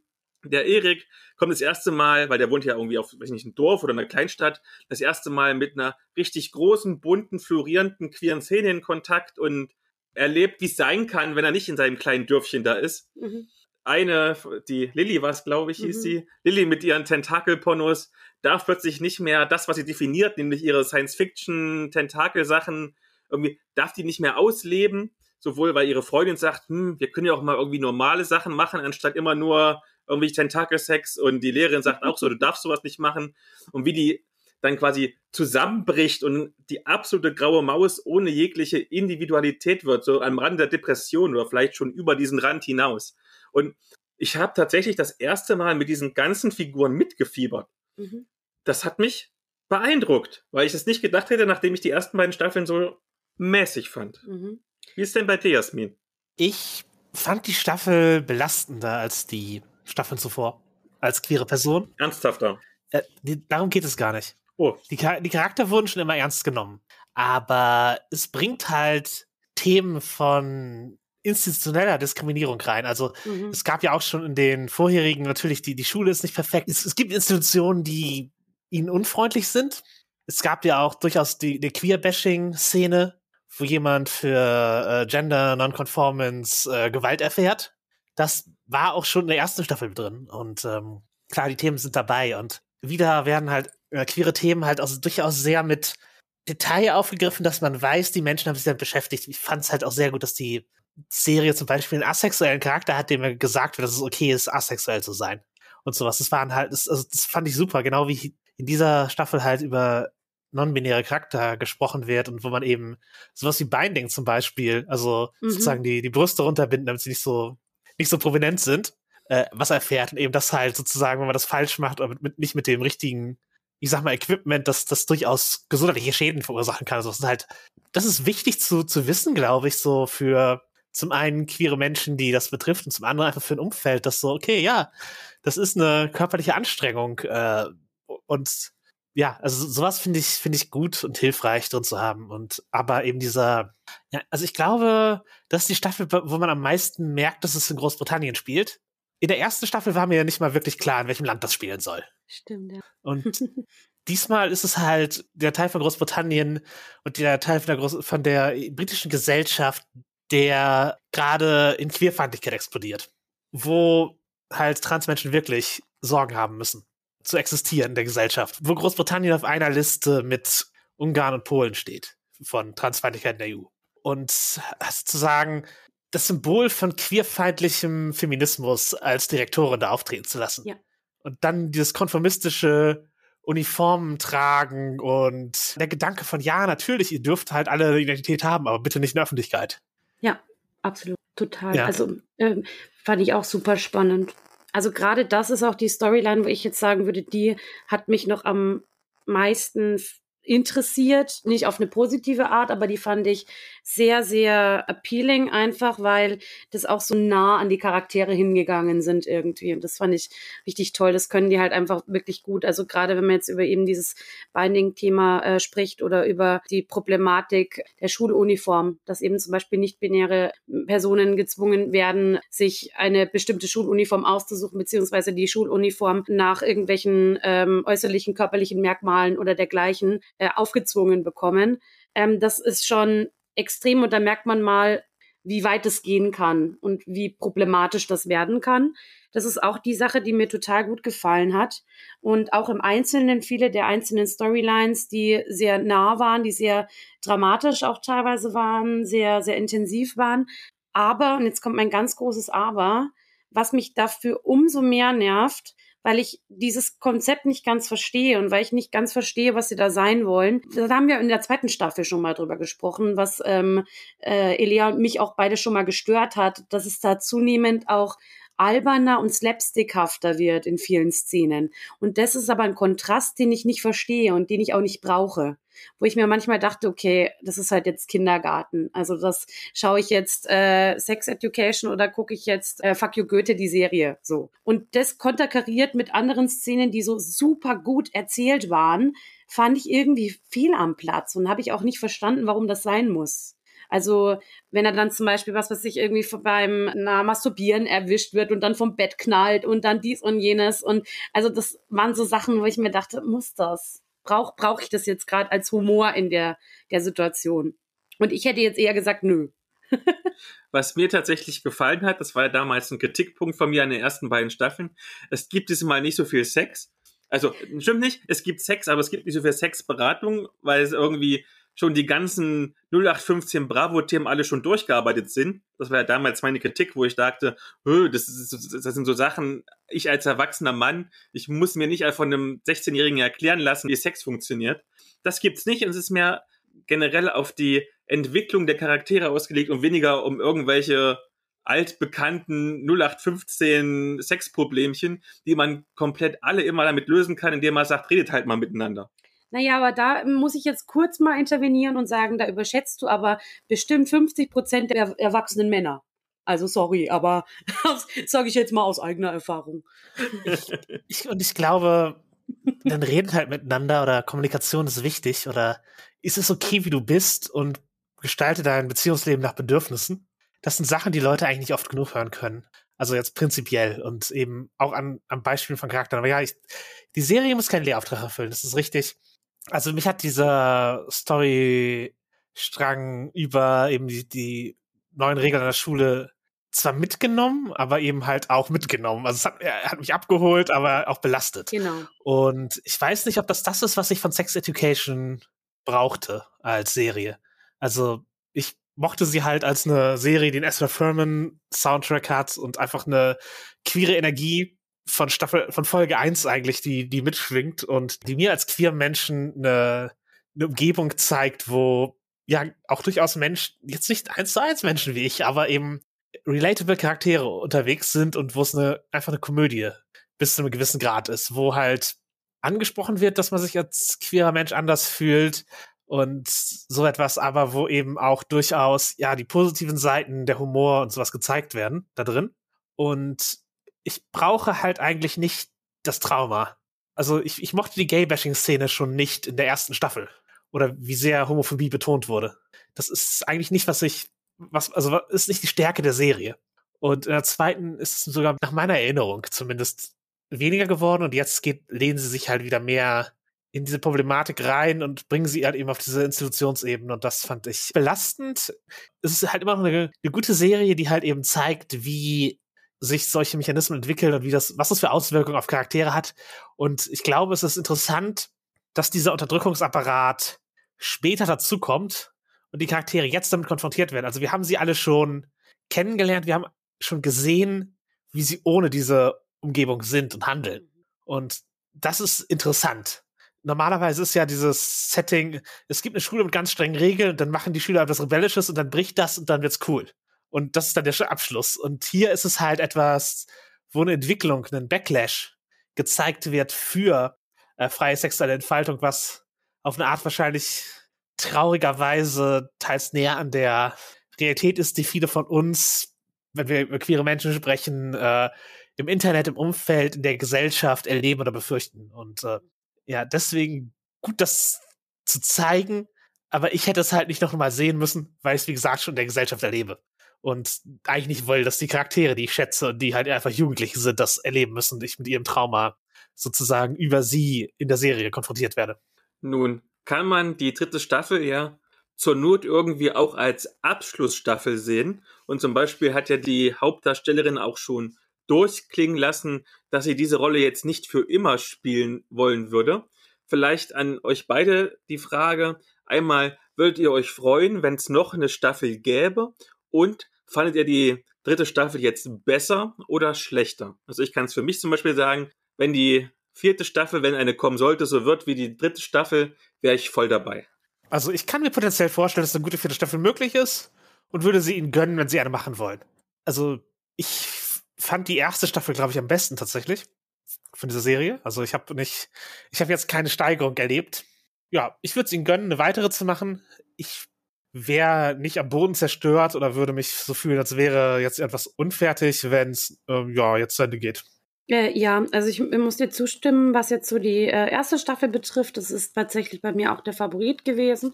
Ich fand alle drei Staffeln sehenswert und hatte an allen drei Staffeln Spaß. Aber zweite war jetzt wäre jetzt die, die ich am wenigsten rausheben würde.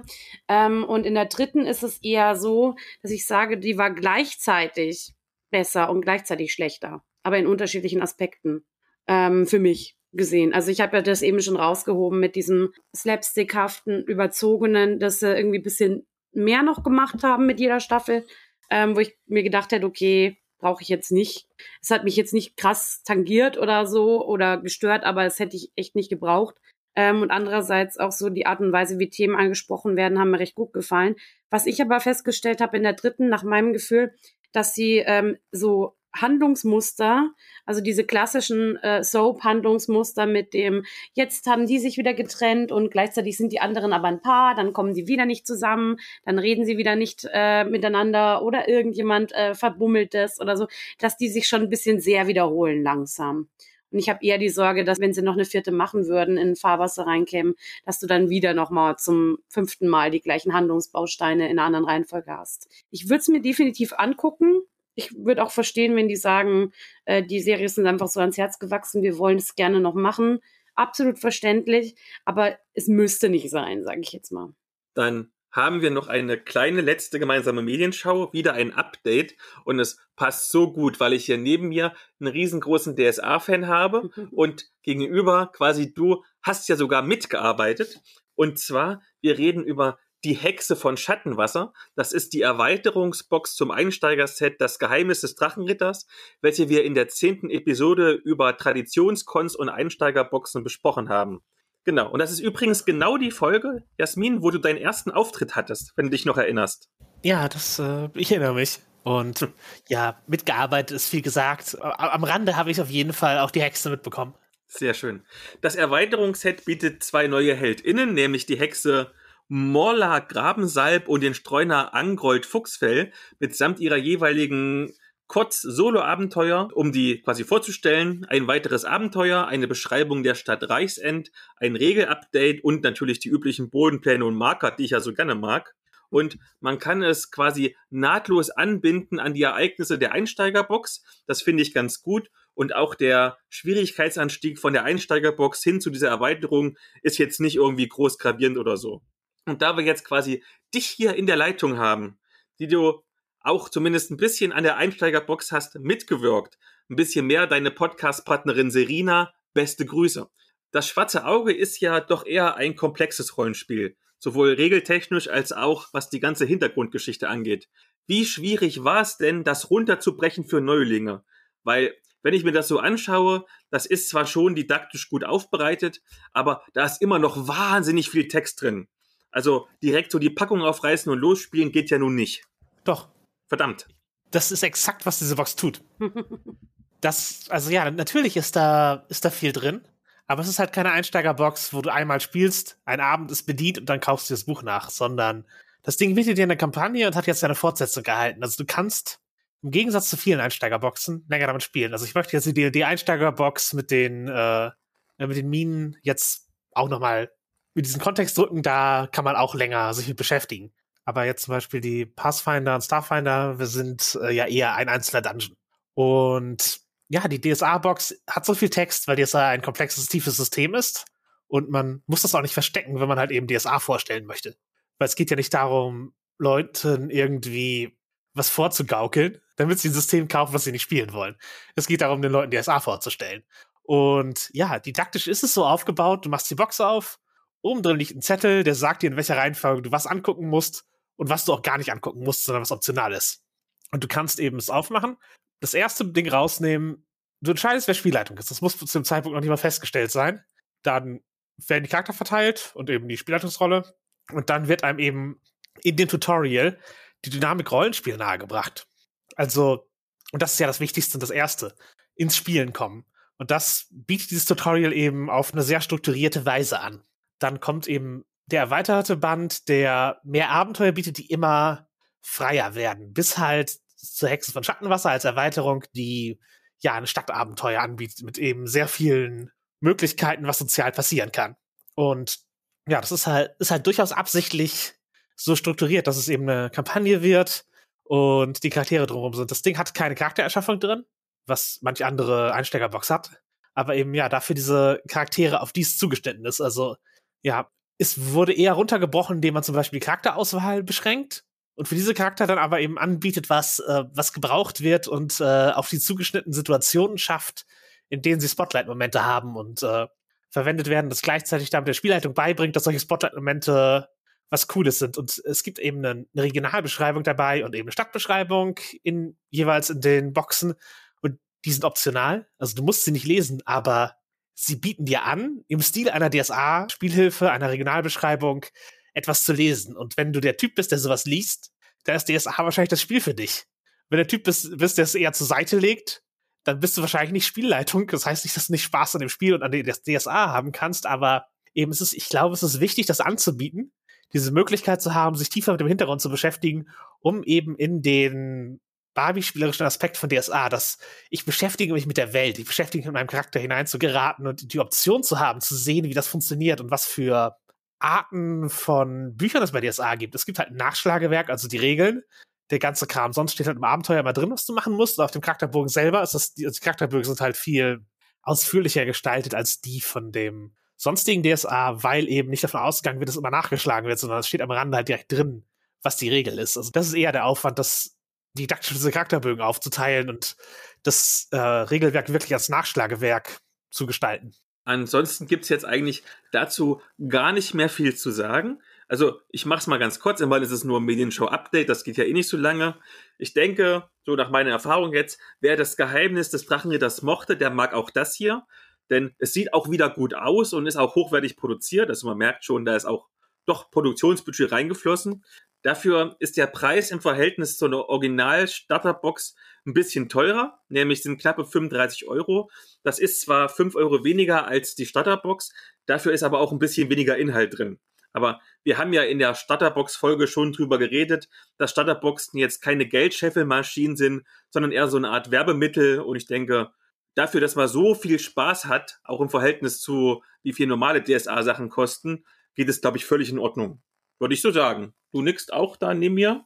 Ja, also tatsächlich ist es ja so, dass einfach auch Hardcover-Bücher mit Farbe und allem drum und dran, die man sich da ja so zulegt, weil man ja schon immer auch gerne mal was in der Hand hat an Rollenspielmaterial und so, das läppert sich ja auch.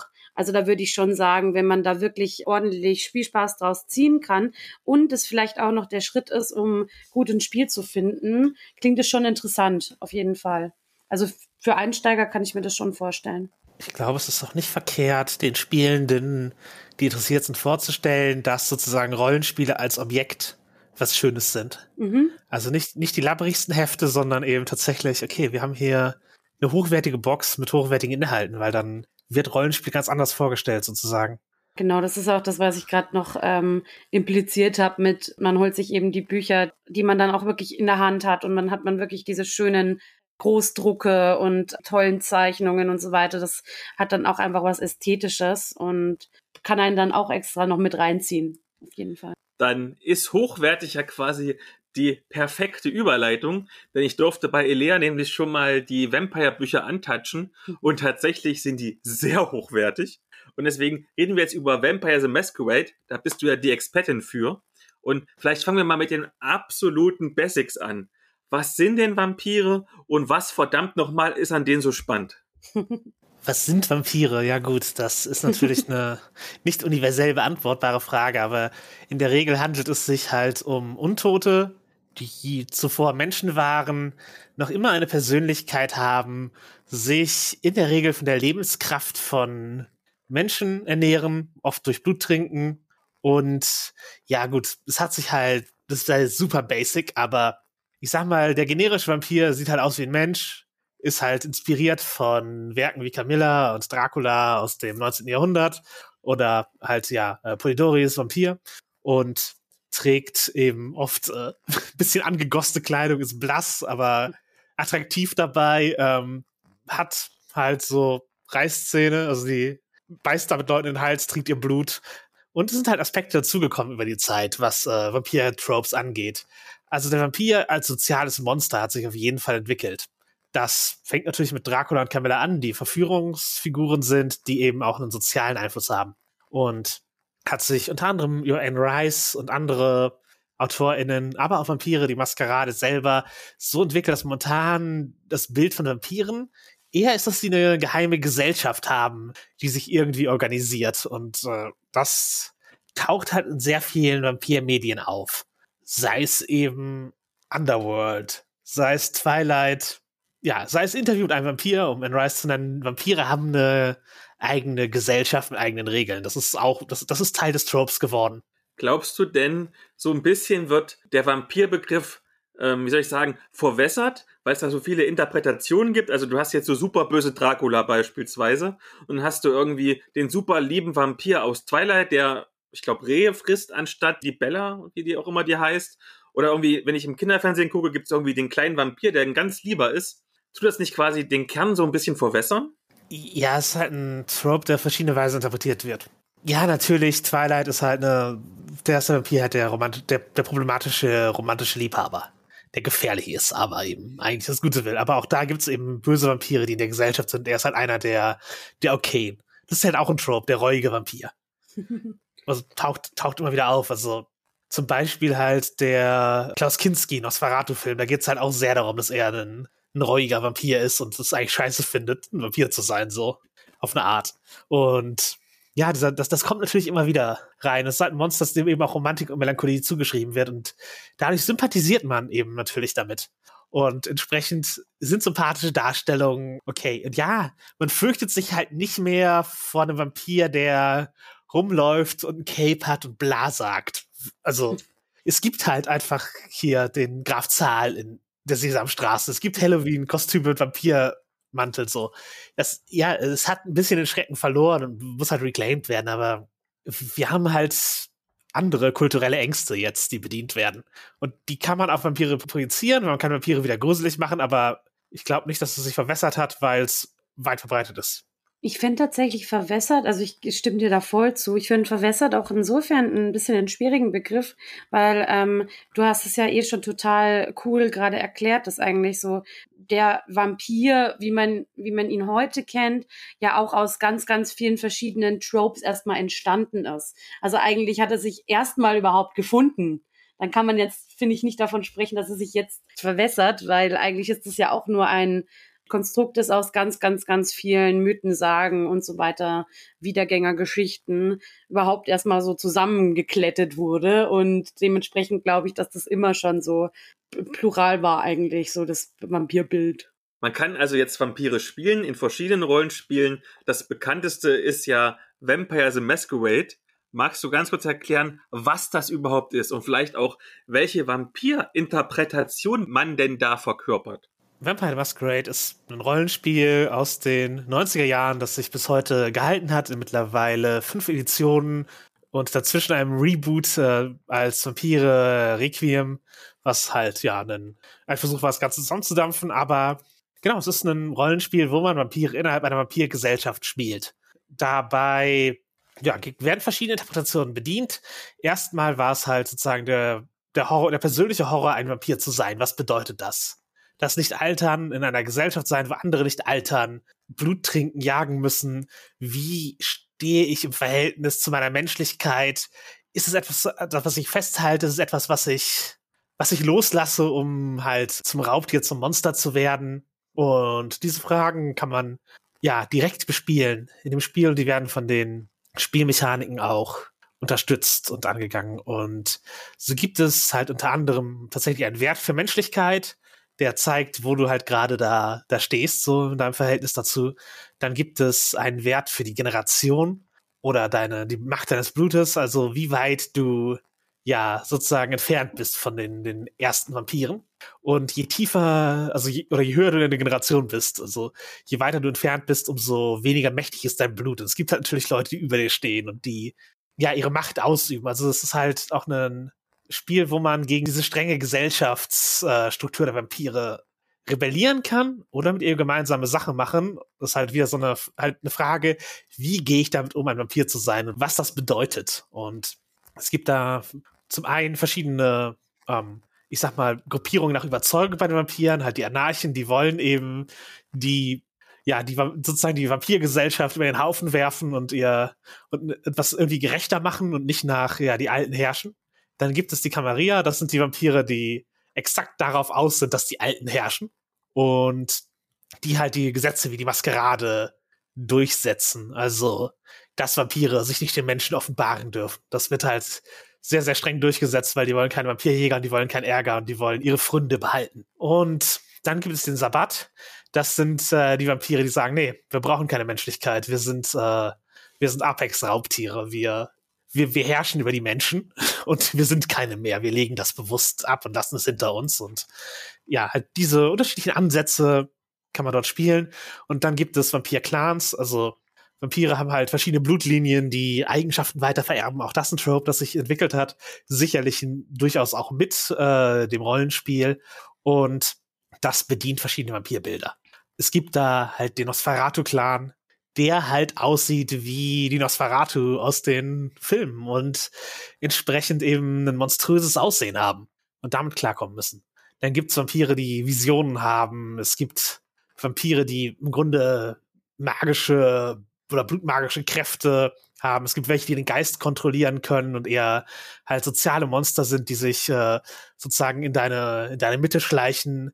Äh, wiederum andere müssen praktisch den, den Konsent einholen und, und das Mitleid von Menschen gewinnen, um von ihnen trinken zu können. Also es gibt sehr, sehr viele verschiedene Vampirbilder, die sich dort äh, ja durch die Clans anspielen lassen. Die Clans sind halt auch so halt eine Mischung aus, okay, ich äh, suche mir aus, welches Vampir-Trope ich habe und ich kriege auch dadurch ein paar Kräfte und das ist ein bisschen meine Charakterklasse im weitesten Sinne. Bevor ich dich fragen werde, wie denn die Geschichte des Spiels ist, möchte ich quasi mal, dass du mir eine Urban Legend entweder bestätigst oder sagst, das ist alles totaler Quatsch. Denn ich höre immer wieder, dass Vampire dafür gesorgt hat, dass erstmals Frauen Rollenspiele gespielt haben. Ist das denn wahr? Da würde ich dran zweifeln. da gibt es von Yoko Ono halt ein Gedichtband namens Grapefruit. Da geht es darum, dass im Grunde so Solo-Rollenspiele, was man heute auch viel in so äh, in der Indie-Szene durchaus rezipiert, diese Art von, von Game Poems. Äh, sowas hat sie halt in den 60er Jahren geschrieben. Es gibt Belege von AutorInnen, die Briefrollenspiel miteinander betrieben haben. Also sozusagen schon bevor es institutionelles Rollenspiel, wie wir es kennen, gab, haben Frauen das Hobby ausgeübt. Es gab von Anfang an Leute, die mitgespielt haben. Natürlich war Gary Gygax jetzt eher kein Mensch, der äh, super inklusiv war, was seine Spielrunden anging und hatte auch keine hohe Meinung von Frauen, aber seine Tochter hat trotzdem mitgespielt. Also es gab halt einfach auch in der Szene Frauen, es haben beim frühen TSA Frauen mitgearbeitet und als Vampire rauskam, da war es schon lange so, dass Frauen Rollenspielautorinnen waren, dass Frauen im Rollenspiel mitgearbeitet haben. Was aber, glaube ich, Vampire sich zuschreiben kann, ist, dass es ein Spiel, wo es nicht um Kampf als Lösungsmöglichkeit geht, in den Mittelpunkt gestellt hat. Und da eben auch durch die Prominenz, die das Spiel erfahren hat, Leuten gezeigt hat, es gibt auch andere Arten von Rollenspiel, die eben ja nicht so sehr auf Kampf als Konfliktlösung ausgehen. Es hatte, es hat natürlich immer noch Regeln für Kampf gehabt, weil es ein traditionelles Spiel und so, die, da kommen ja wenige ohne aus, aber es war halt nicht mehr so dieser War, die Wargaming-Wurzeln waren nicht so sehr da drinne wie in anderen. Es ist mehr in Richtung des Geschichtenerzählens, nennt sich auch Storyteller-System, gegangen. Natürlich, oder so umsetzen zu können, wie wir es heute vielleicht tun würden, aber es war da. Und das hat Leute angesprochen, die es vorher nicht hatten. Es hatte eine Gothic-Ästhetik, es hatte ein modernes Setting, es hatte Vampire. Das hat andere Leute angesprochen. Und es war halt ein Spiel, das durchaus sich bemüht hat, Frauen anzusprechen. Also ich habe mich mal mit Stuart Wieck, das ist einer der leider mittlerweile schon verstorbenen äh, Autoren, die die World of Darkness mitgestaltet haben, unterhalten. Und da ging es halt sozusagen, was ist das Erbe der World of Darkness? Und ich hatte halt darüber gesprochen, sozusagen, dass eben Player-Facing Bücher, also Bücher, die sich direkt an die Spielenden richten und das Modell sozusagen so ein Franchise aufzubauen, dass sich nicht nur die Spielleitung ein Buch kauft, sondern die Spielenden auch, weil die Inhalte auf sie abzielen, dass das das Erbe sei. Und das ist sicherlich ein Teil, der, der wahr ist, aber er meinte, dass er hofft, dass das Erbe ist, dass er explizit ein Platz für mehr queere Menschen, mehr Frauen, eine diversere Gruppe von Spielenden im Rollenspiel geschaffen wurden, die bewusst eingeladen wurden. Und dies bewusst einladen, möchte ich ihm glauben und möchte ich bestätigen und glaube ich auch, dass er recht hat, dass Vampire da, dazu beigetragen hat, eben diese Einladung auszusprechen für mehr Leute und dadurch mehr Leute zum Hobby gekommen sind. Wie ist denn so generell die Geschichte des Spiels? Also das Einzige, was ich tatsächlich weiß, ist, dass es irgendwann mal einen Bruch gab und eine neue Vampirwelt entstanden ist. Das ist das Einzige, was ich weiß. Klär mich auf. Die Legende ist, dass Mark Reinhagen, der, äh, der Hauptdesigner, ähm, halt die Gegend gefahren ist, an Gary, Indiana vorbeigefahren ist, auf dem Weg zur, zur GenCon. Das ist halt eine Industriestadt, wo der Fluss auch schon mal gebrannt hat, also wirklich Industriebrache und scheußliche Gegend. Und sich halt so Gedanken gemacht hat, ja, wo würden Vampire heute sein? Wie wäre es da? Da hat er einen Gedanken für ein Vampirspiel gehabt und das dann entwickelt und Gary Indiana ist auch das Setting in der ersten, im ersten Starterabenteuer von Vampire in der ersten Edition gewesen. Also, das ist halt die Legende, dass er so drauf gekommen ist. Auf, auf dieser Fahrt zur GenCon hat, hat er den Gedanken gehabt. Ich weiß nicht, wie viel wahr daran ist, ob das wirklich so ist, aber ja, es ist halt ein Spiel, das sich in den 90ern entwickelt hat, ähm, relativ schnell Erfolge hatte. Ich kenne jetzt auch nicht hundertprozentig die Publikationsgeschichte. Drumherum ist die Welt der Dunkelheit entstanden, wo eben Vampire natürlich eines der Spiellinien waren, aber die Prämisse ist halt, ja, unsere Welt nur noch ein bisschen schlimmer und ein bisschen mehr Goss. Und da ist dann halt Werwolf, äh, die Apokalypse drum entstanden, äh, Magus der Leuchtung und, und es gibt also praktisch für alle, alle klassischen Halloween-Monster, also Hexen, Vampire, Werwölfe, Geister und so weiter und so weiter, gab es dann halt, halt Spiele, die, die, die, die liefen, die alle so eine roundabout geteilte Welt hatten, aber nicht so wirklich Crossover. Also nicht, also es konnte nicht alles wahr sein, sozusagen, und dass das, das noch konsistent blieb, aber es war alles, äh, es hatte alles Überschneidungen und Referenzen aufeinander. Und genau, das hat sich entwickelt, lief lange Jahre gut, bis in die 2000er hinein und in den 2000ern wurde halt entschieden, einen Reboot zu machen des Systems. Also sie haben praktisch gesagt, okay, wir, wir hören mit der noch drei Editionen Vampire, mit der Welt der Dunkelheit, wie wir sie kennen, auf. Und es gab bei all diesen Systemen halt auch immer das Gefühl, die Welt endet. Also halt, ja, so ein, ich würde sagen, äh, halt ums Millennium herum passender Gedanke, dass die, die Welt endet. Werwolf hat die Apokalypse schon im Namen und bei Vampire droht halt auch, dass die uralten Vampire aufstehen, ihre Ahnen und ihre, ihre Nachfahren ähm, austrinken. Und genau, all, all, diese Sachen haben sie halt wahr werden lassen. So hier, die ganzen Apokalypse, die wir angekündigt haben, das passiert jetzt. Und hatten praktisch jede Spiellinie mit einem Buch beendet um dann ein Reboot zu machen mit eben einem reduzierten Cast an Clans, einem anderen Regelwerk und Vampire hat einen Metaplot und das neue Vampire Requiem hatte keinen. Das ist so mittel angekommen. Also ich persönlich mag Requiem. Es hat zu sich selbst gefunden im späteren Verlauf. Aber am Anfang war es halt noch nicht so, dass es so ikonisch war wie Vampire die Maskerade. Und das hat die Leute halt eben enttäuscht zu dem Moment. Und es hat viele Spielende verloren. Oder viele Spieler haben einfach den, das Alte weitergespielt. Und Vampire hat eine große Live-Rollenspielszene. Auch die hat praktisch im alten Setting weitergespielt. Oder Leute haben, wollten, haben ihre Charakter halt nicht aufgehört oder ihre, ihre lang bespielten Settings, sondern haben die einfach weitergemacht. Und äh, Requiem hatte dann halt nicht den Erfolg, den es äh, wahrscheinlich verdient hätte, aber auch, hat aber auch jahrelang gehalten. Aber dann zum 20-jährigen Jubiläum von Vampire äh, gab es ein Crowdfunding für eine Jubiläumsausgabe, in der alles zusammengefasst wird in einem dicken Buch, was es an Regelmaterial gab. Also so, es ist ein fertig entwickeltes Spiel, aber wir drucken euch alle Regeln in ein Buch und machen das halt eben so als Feier. Das war ein sehr erfolgreiches Crowdfunding. Zum Zeitpunkt hat White Wolf, die Firma, die Vampire herausgebracht hat, schon ein bisschen gestruggelt. Und wenig später wurden sie halt von einem isländischen MMORPG-Entwickler gekauft. Und ja, das hat, das war alles nicht so griffig. Und ähm, letztlich hat es dazu geführt, dass Onyx Pass gegründet wurde, eine zweite Firma, die dann einfach, äh, ja, zum einen die Mittlerweile nennt man sie Chronicles of Darkness, früher ist die New World of Darkness, also der Kram im Requiem weiterentwickelt haben, aber auch angefangen haben, die, die alten World of Darkness Sachen wieder aufzulegen. Also mit Crowdfunding finanziert, dann immer mehr neue Vampire-Bücher. Dann kamen neue Werwolf-Bücher dazu, neue Magus-Bücher und so weiter und so weiter. So dass sie die, praktisch die alte World of Darkness wiederbelebt haben und die war immer noch beliebt. Die hat sich immer noch verkauft und äh, so kam es, dass eben praktisch um diese Jubiläumsausgabe als Regelwerk eine vierte Edition entstanden ist nicht notwendigerweise einsteigerfreundlich, aber eben für die Nostalgie-Leute richtig, richtig beliebt. Und ähm, irgendwann hat dann Paradox, ähm, also die AAA-Computerspielentwickler, Leute aus Schweden, haben dann das Ding gekauft, die Lizenz, mit dem Ziel, das so ein Franchise zu machen. Es gab auch zwei Computerspiele für Vampire schon vorher, die beide so Kultklassiker sind. Mhm. Also keine super kommerziellen Erfolge, aber Kultklassiker.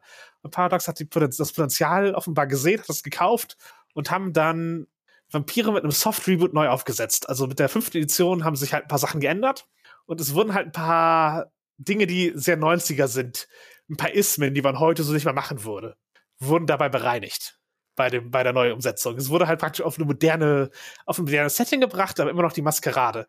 Und in dieser fünften Edition befinden wir uns gerade es gab da noch mal ein paar wer vertreibt das, wer macht die Distribution, wer schreibt, wer sind die Publisher, wie, wer tritt wie auf, wie ist das Studio strukturiert.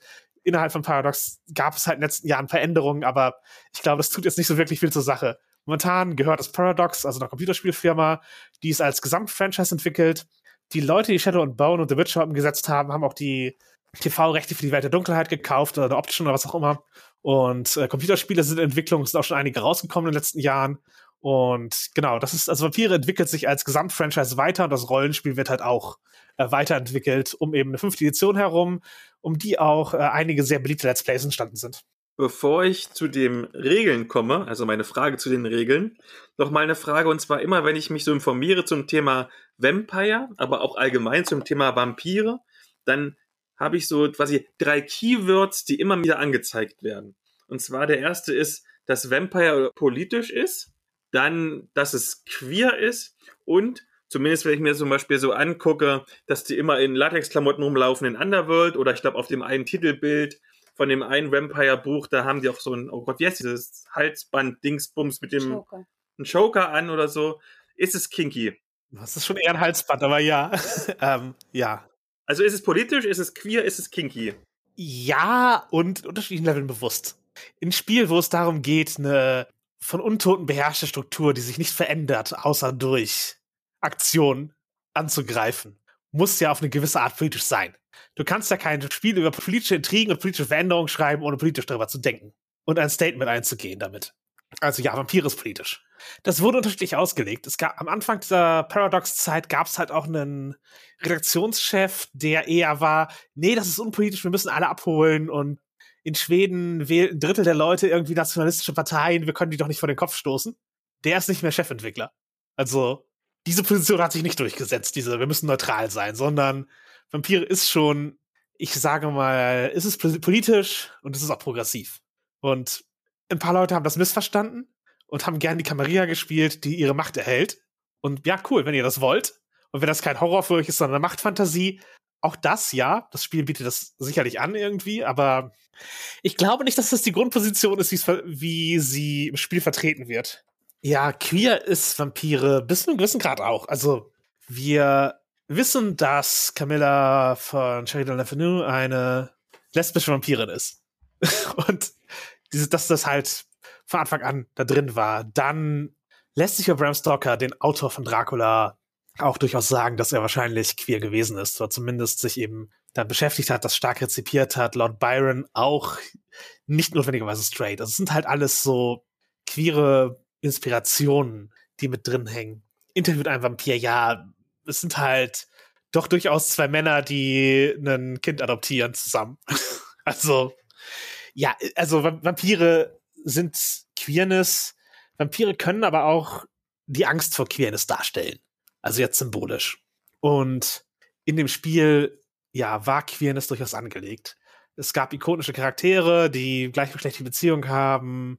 Es gab nicht-binäre Figuren in dem Spiel, die mit vampirischer Magie ihre Körper halt äh, verändern und so weiter und so weiter. Also ist es ein Spiel, das sich bewusst ist, dass es das Queerness drin ist und die auch eben, ja, gerne willkommen heißt. Wie gesagt, Einladungen aussprechen an Leute, die vielleicht vorher nicht so explizit Einladungen in die Rollenspielszene bekommen haben und da gehören queere Menschen zu und da hat Vampire auch Einladungen geschickt. Es gibt natürlich ein paar Punkte, wo es wiederum nicht perfekt war, aber was soll halt in einem bald 30 Jahre alten Franchise äh, perfekt sein? Irgendwas wird sich halt verändert haben im Zeitgeist in der Zeit. Und ähm, dennoch würde ich auch sagen, dass Vampire queer ist und es schwierig ist, Vampire komplett ohne Queerness äh, darzustellen, wenn man die Symbolebene halt nicht komplett außer Acht lässt und die, die Liter Literaturgeschichte von Vampiren und was da eigentlich passiert.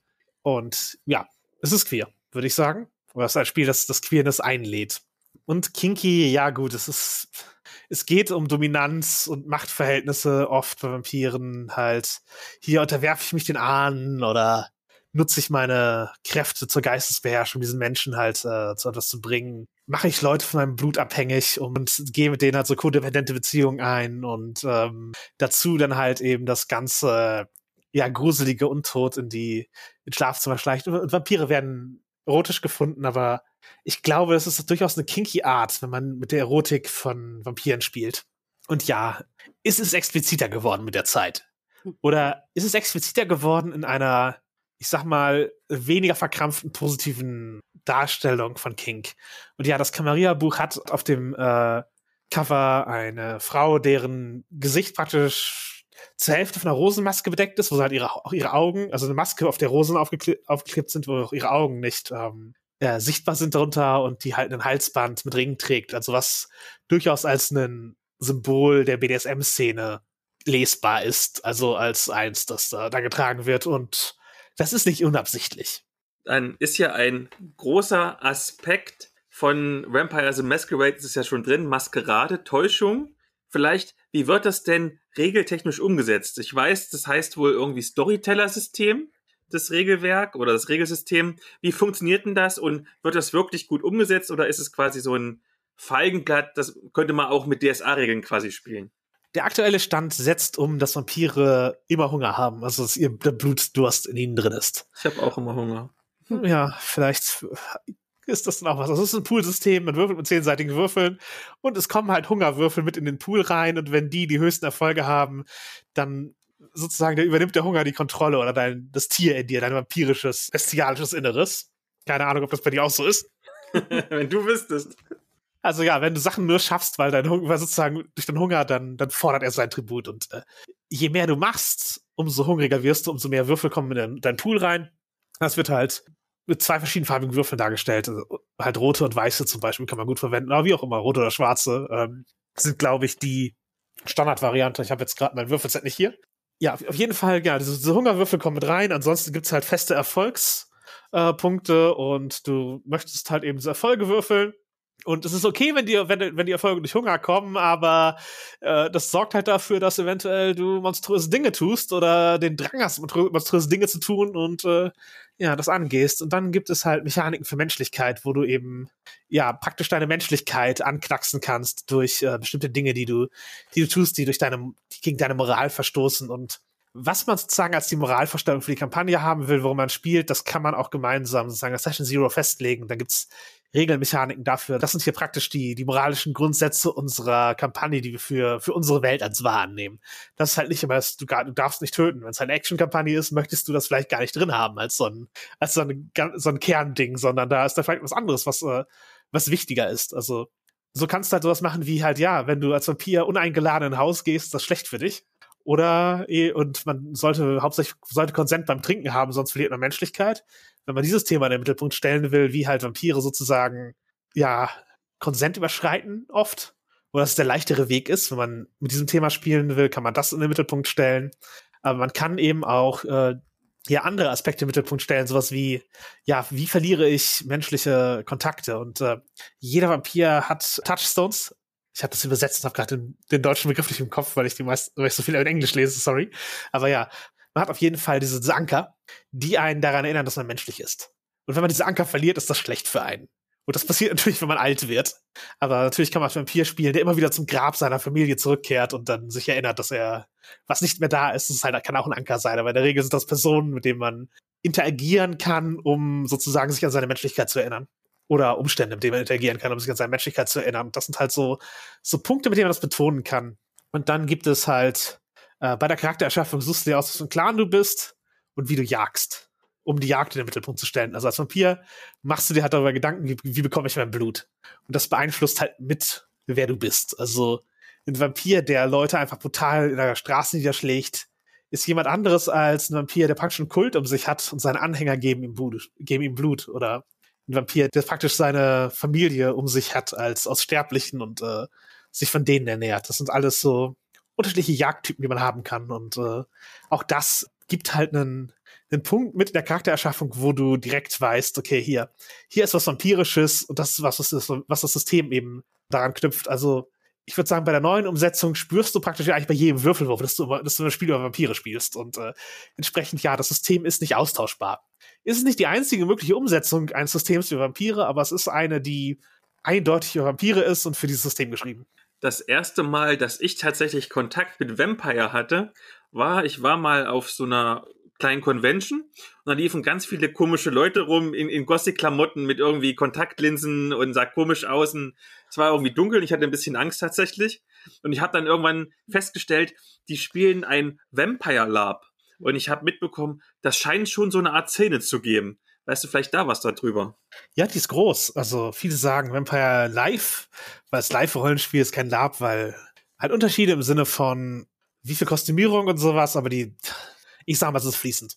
Und ja, es gibt eine große Szene, die Vampire halt einfach als, als Live-Event spielen. Also wo die Leute gemeinsam sich an einem Ort treffen, um es zu bespielen. Und ähm, eben einfach bis ein Abend an die Vampire interagieren.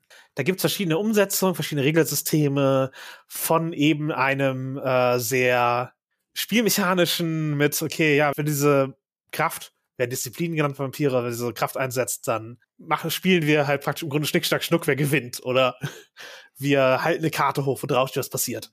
Und du hast feste Werte, wo, wo sozusagen hier, wenn du hast mehr Punkte als ich, deswegen mache ich jetzt, was du sagst oder sowas. Bis zu halt Nordic Lab, wo einfach das Setting gesetzt wird und dann spielst du praktisch immersiv in deinem Charakter. Es gibt sehr viele verschiedene Umsetzungen, aber es gibt eine große Szene von Vampire Live. Und die ist auch durchaus mitgedacht bei äh, der Entwicklung von Vampire und äh, eine echt, echt eine Säule von der, von der ganzen Szene.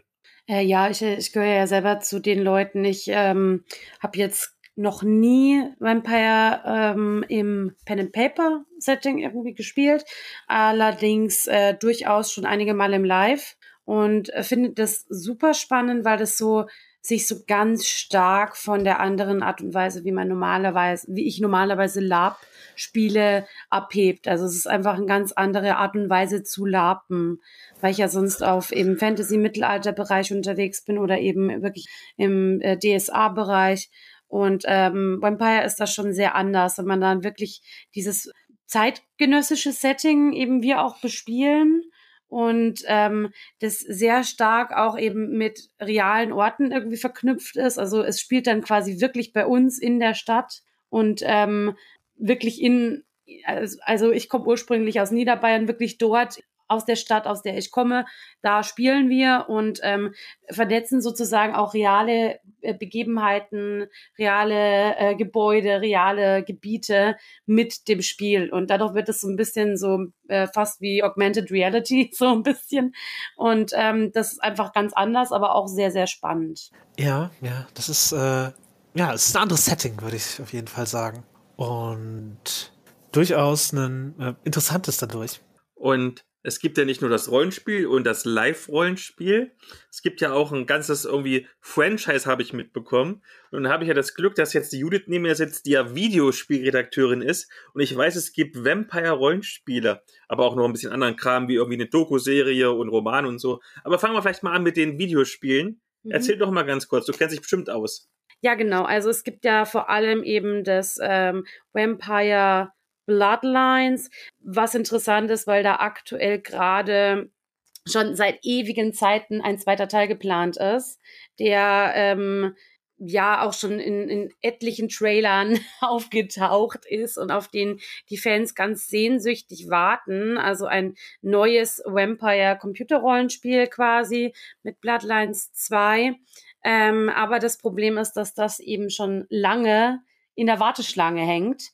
Also da gab es auch ähm, immer wieder Gerüchte von äh, Schwierigkeiten in der Produktion ähm, und Verzögerungen und Personalwechsel und so weiter. Das ist schon x-mal verschoben worden. Und da ist bisher immer noch nicht ganz klar, wann das kommt. Ähm, stattdessen ist, und das ist ein sehr, sehr schwacher Trost äh, dieses Jahr, ein weiteres Spiel und ich sage, ich, ich sage das jetzt in Anführungszeichen, das muss ich dazu sagen, weil ihr seht das nicht, aus dem Vampire-Universum erschienen. und zwar äh, Bloodhunt. Und das ist leider tatsächlich so, äh, vorher hat Jasmin so schön gesagt, es geht in Vampire eben weniger darum, das so kampfbasiert zu machen, es geht weniger um das Körperliche, weniger um die Action, sondern es geht ganz, ganz viel um Psychologie, ganz, ganz viel um eben so Psycho-Horror, äh, aber auch Dilemmata und so weiter. Und die haben eben dieses Setting genommen, The Masquerade wohlgemerkt, und haben aus The Masquerade ein äh, Battle Royale, gratis Battle Royale gemacht. Und man kann sich wenige Settings vorstellen, die so ungeeignet dafür sind, meiner Meinung nach, weil das für mich mit Vampire mehrere Vampir-Clans hauen sich offen mit äh, Shuriken auf der Straße in die Schnauze hat für mich so wenig mit Vampire zu tun, dass das sogar fast noch mal irgendwie die Sache trauriger gemacht hat, dass wir weiterhin auf Bloodlines 2 warten müssen.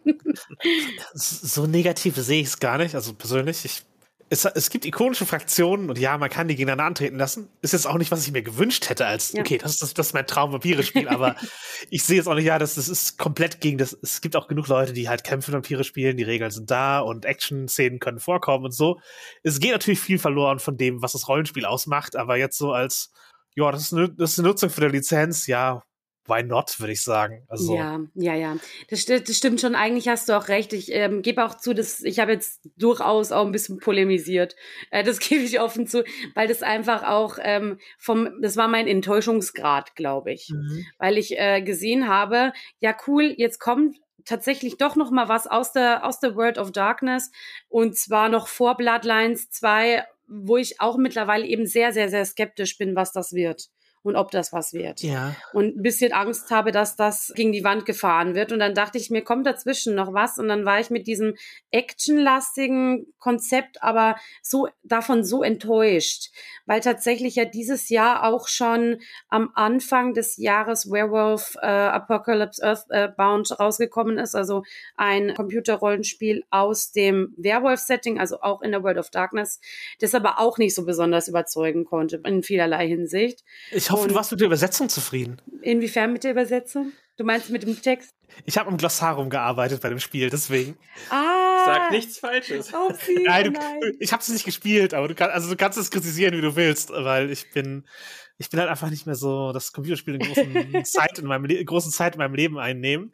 Deswegen habe ich ein, zwei Runden dieses Battle Royals gespielt, aber Earthblood mhm. nicht. Aber ah, witzig, okay. Ich habe halt, ich habe halt, ich habe halt glossariert für das Ding. Ach, witzig, okay. Ja, dann ähm, hoffe ich, dass ich mich jetzt nicht zu so sehr in die Nesseln gesetzt habe. Aber Ach, tatsächlich, was? um genau, um ganz ehrlich zu sein, ging jetzt meine Kritik auch wirklich eher auf, auf Gameplay-Mechaniken und, und mhm. solche Sachen, also weniger auf, auf Inhaltliches. Aber da war dann einfach der Hunger bei mir schon sehr, sehr groß, um im Vampire Speaking zu bleiben, ne? Ähm, um mal wieder ein, ein Vampire-Rollenspiel zu kriegen, das wirklich einfach schön erzählt ist und das wirklich auf diese dieses, diesen Kern des äh, Vampir-Settings, äh, des Maskerade-Settings irgendwie wieder geht. Und ja, ja aber ich finde es interessant, dass du das Battle Royale dann auch ausprobiert hast, weil was ja durchaus rauskommt, ist, dass man, äh, du hast ja von den Clans vorher schon mal ein bisschen berichtet, dass man die zumindest hat, also diese ikonischen Clans und deren Fähigkeiten und dergleichen. Also das kann man ihnen zugute halten, dass sie nicht nur einfach irgendwas mit Vampiren gemacht haben und äh, Masquerade draufgeschrieben haben. Ja, ja, Battle Royals mag ich an sich ganz gerne. Das letzte, was ich gespielt habe, war PUBG, also sozusagen die, ah. die Wurzeln, aber Genau, deswegen konnte ich mich da, da durchringen, dem eben, weil es umsonst ist, ein paar Runden zu geben. Nun arbeitest du zwar nicht mehr bei Ulysses, aber vielleicht hast du trotzdem noch ein paar Hintergrundinformationen.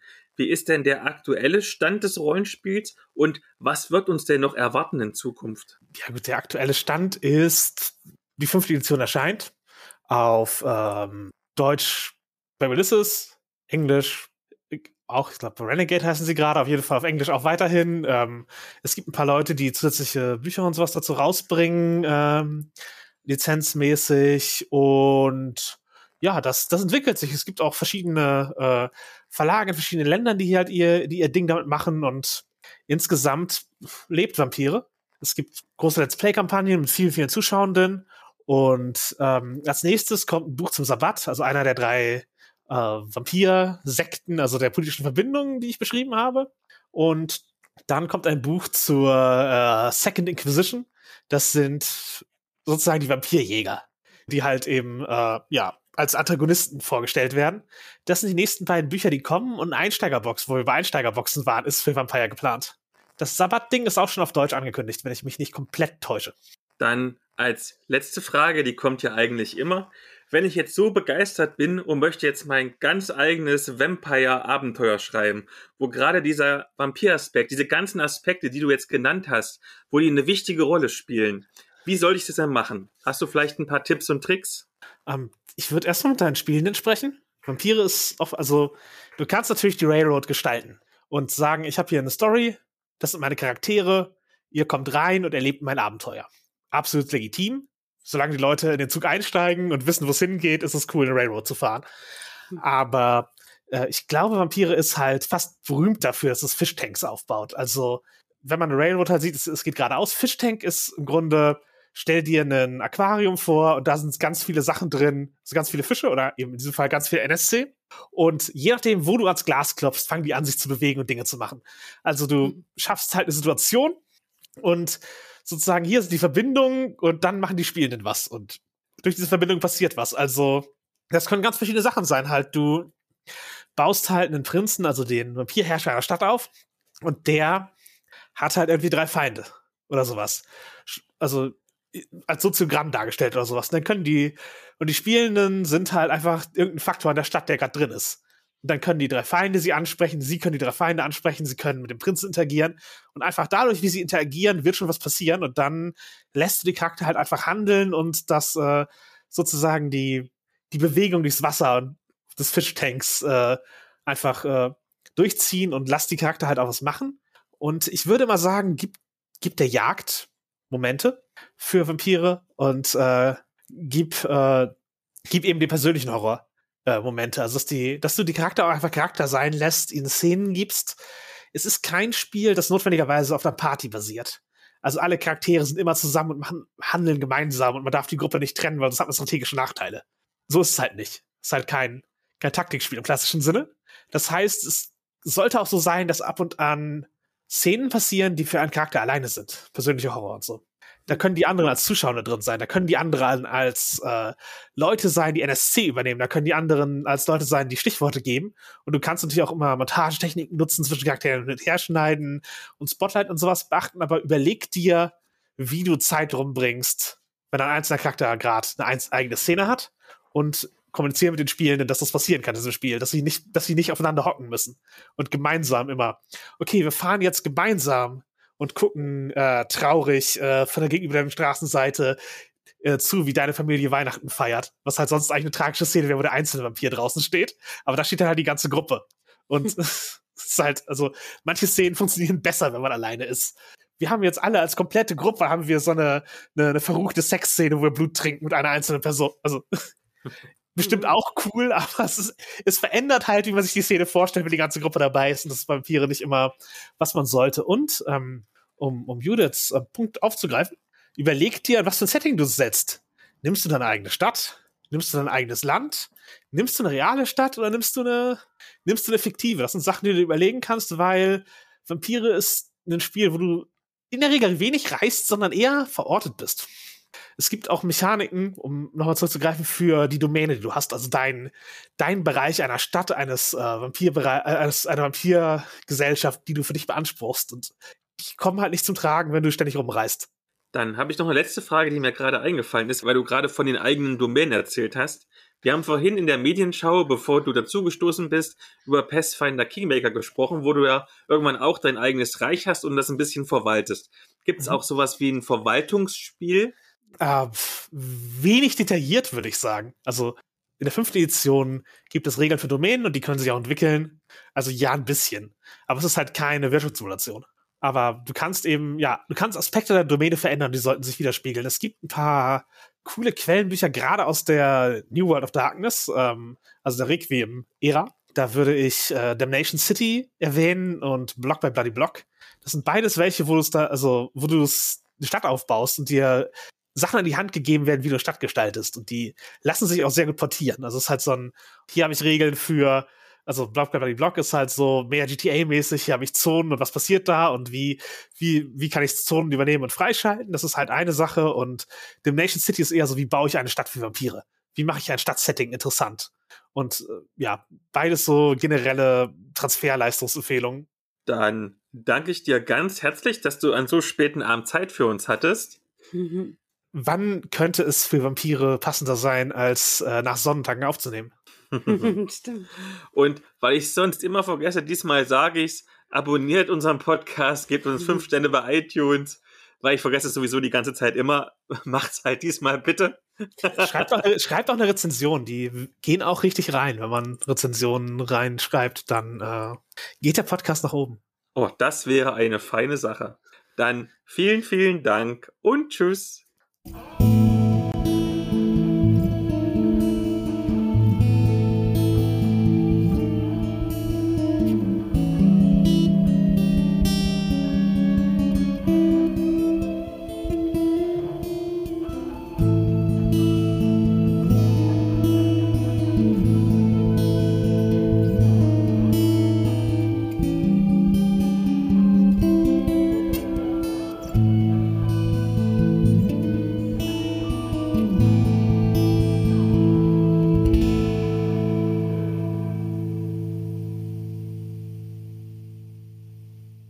Was hältst du denn von den, den Visual Novels eigentlich?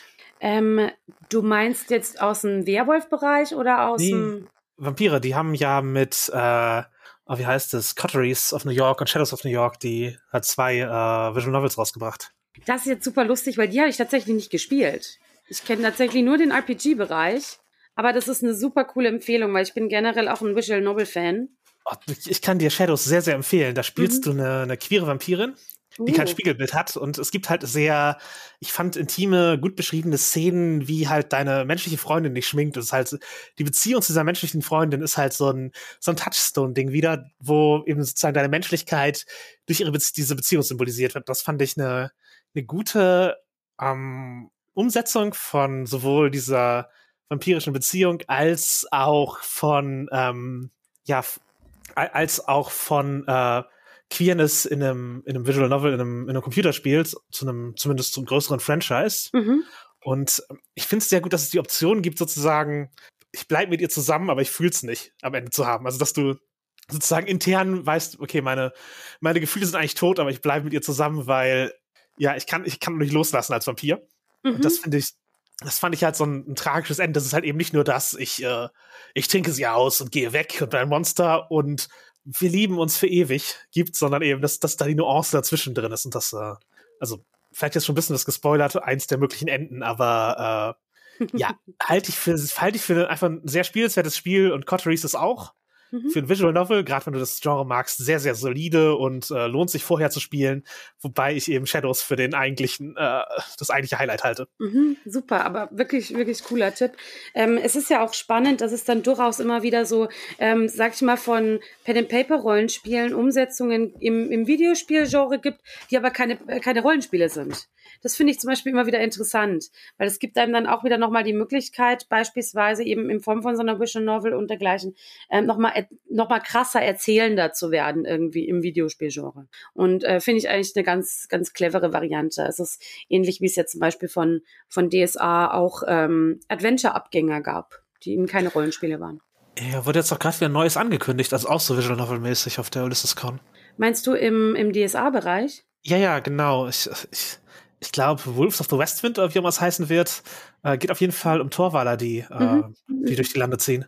Ja, stimmt, Oder stimmt, stimmt. Da, da, da, klingelt was. Jetzt den Titel hätte ich nicht mehr zusammengebracht, aber das könnte auf jeden Fall auch wieder interessant werden. Ja. Ja.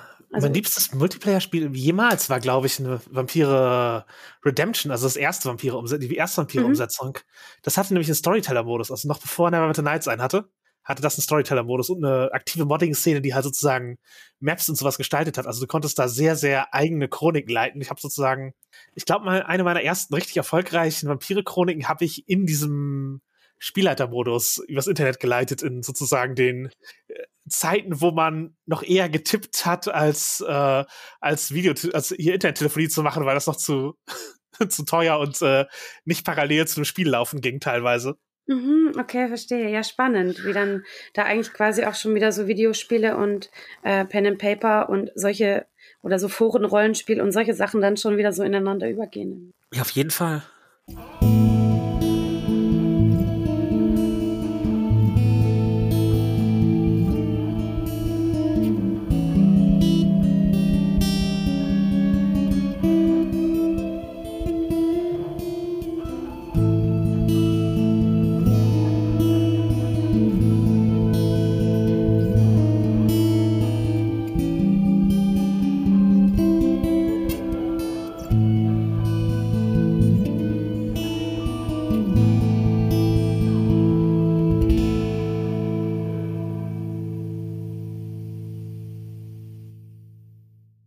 Willst du es anfassen? Nee, aber irgendwas, mit irgendwas kann man es ja anfassen. Irgendein Tuch oder so, einfach mit der Decke oder so. Moment.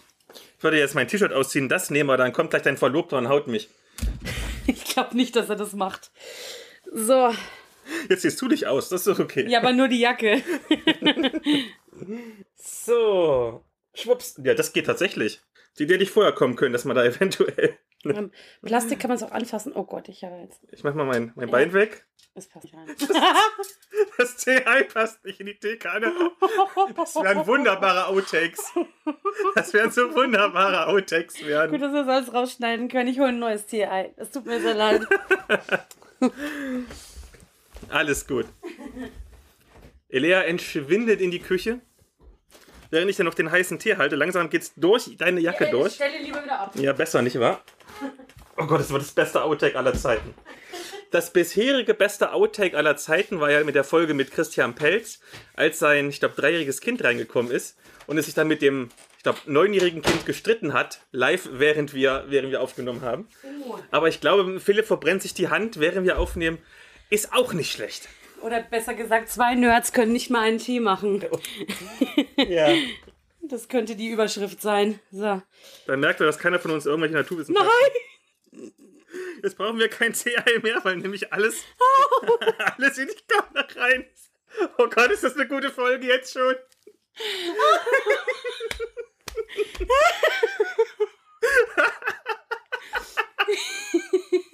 Ich liebe es jetzt schon. Ja, ich bin es gerade, ich finde es gerade sehr traurig, dass wir keine Kamera jetzt hier gerade anhatten. Und auch ein bisschen gut. Oh, oh Gott, habe ich jetzt gelacht. Wir sind ein fröhlicher Podcast. Ja. Das wird doch jedes Mal immer gelobt, dass wir gut äh, harmonieren miteinander. Und dazu wird auch lachen, wie sich jemand die Hand verbrennt oder jemand anderes was ausschüttet. Live bei der Aufnahme. Mitten bei der Aufnahme, ja. Also, ihr, ihr Lieben, also der Getränketest hat schon gezeigt, es ist nicht so einfach, diesen Tee zu machen, wenn man sich blöd anstellt. Oh, das wären die super Outtakes. Ich freue mich schon. Ich kann den dann nachher hier wieder aufsammeln, den Tee.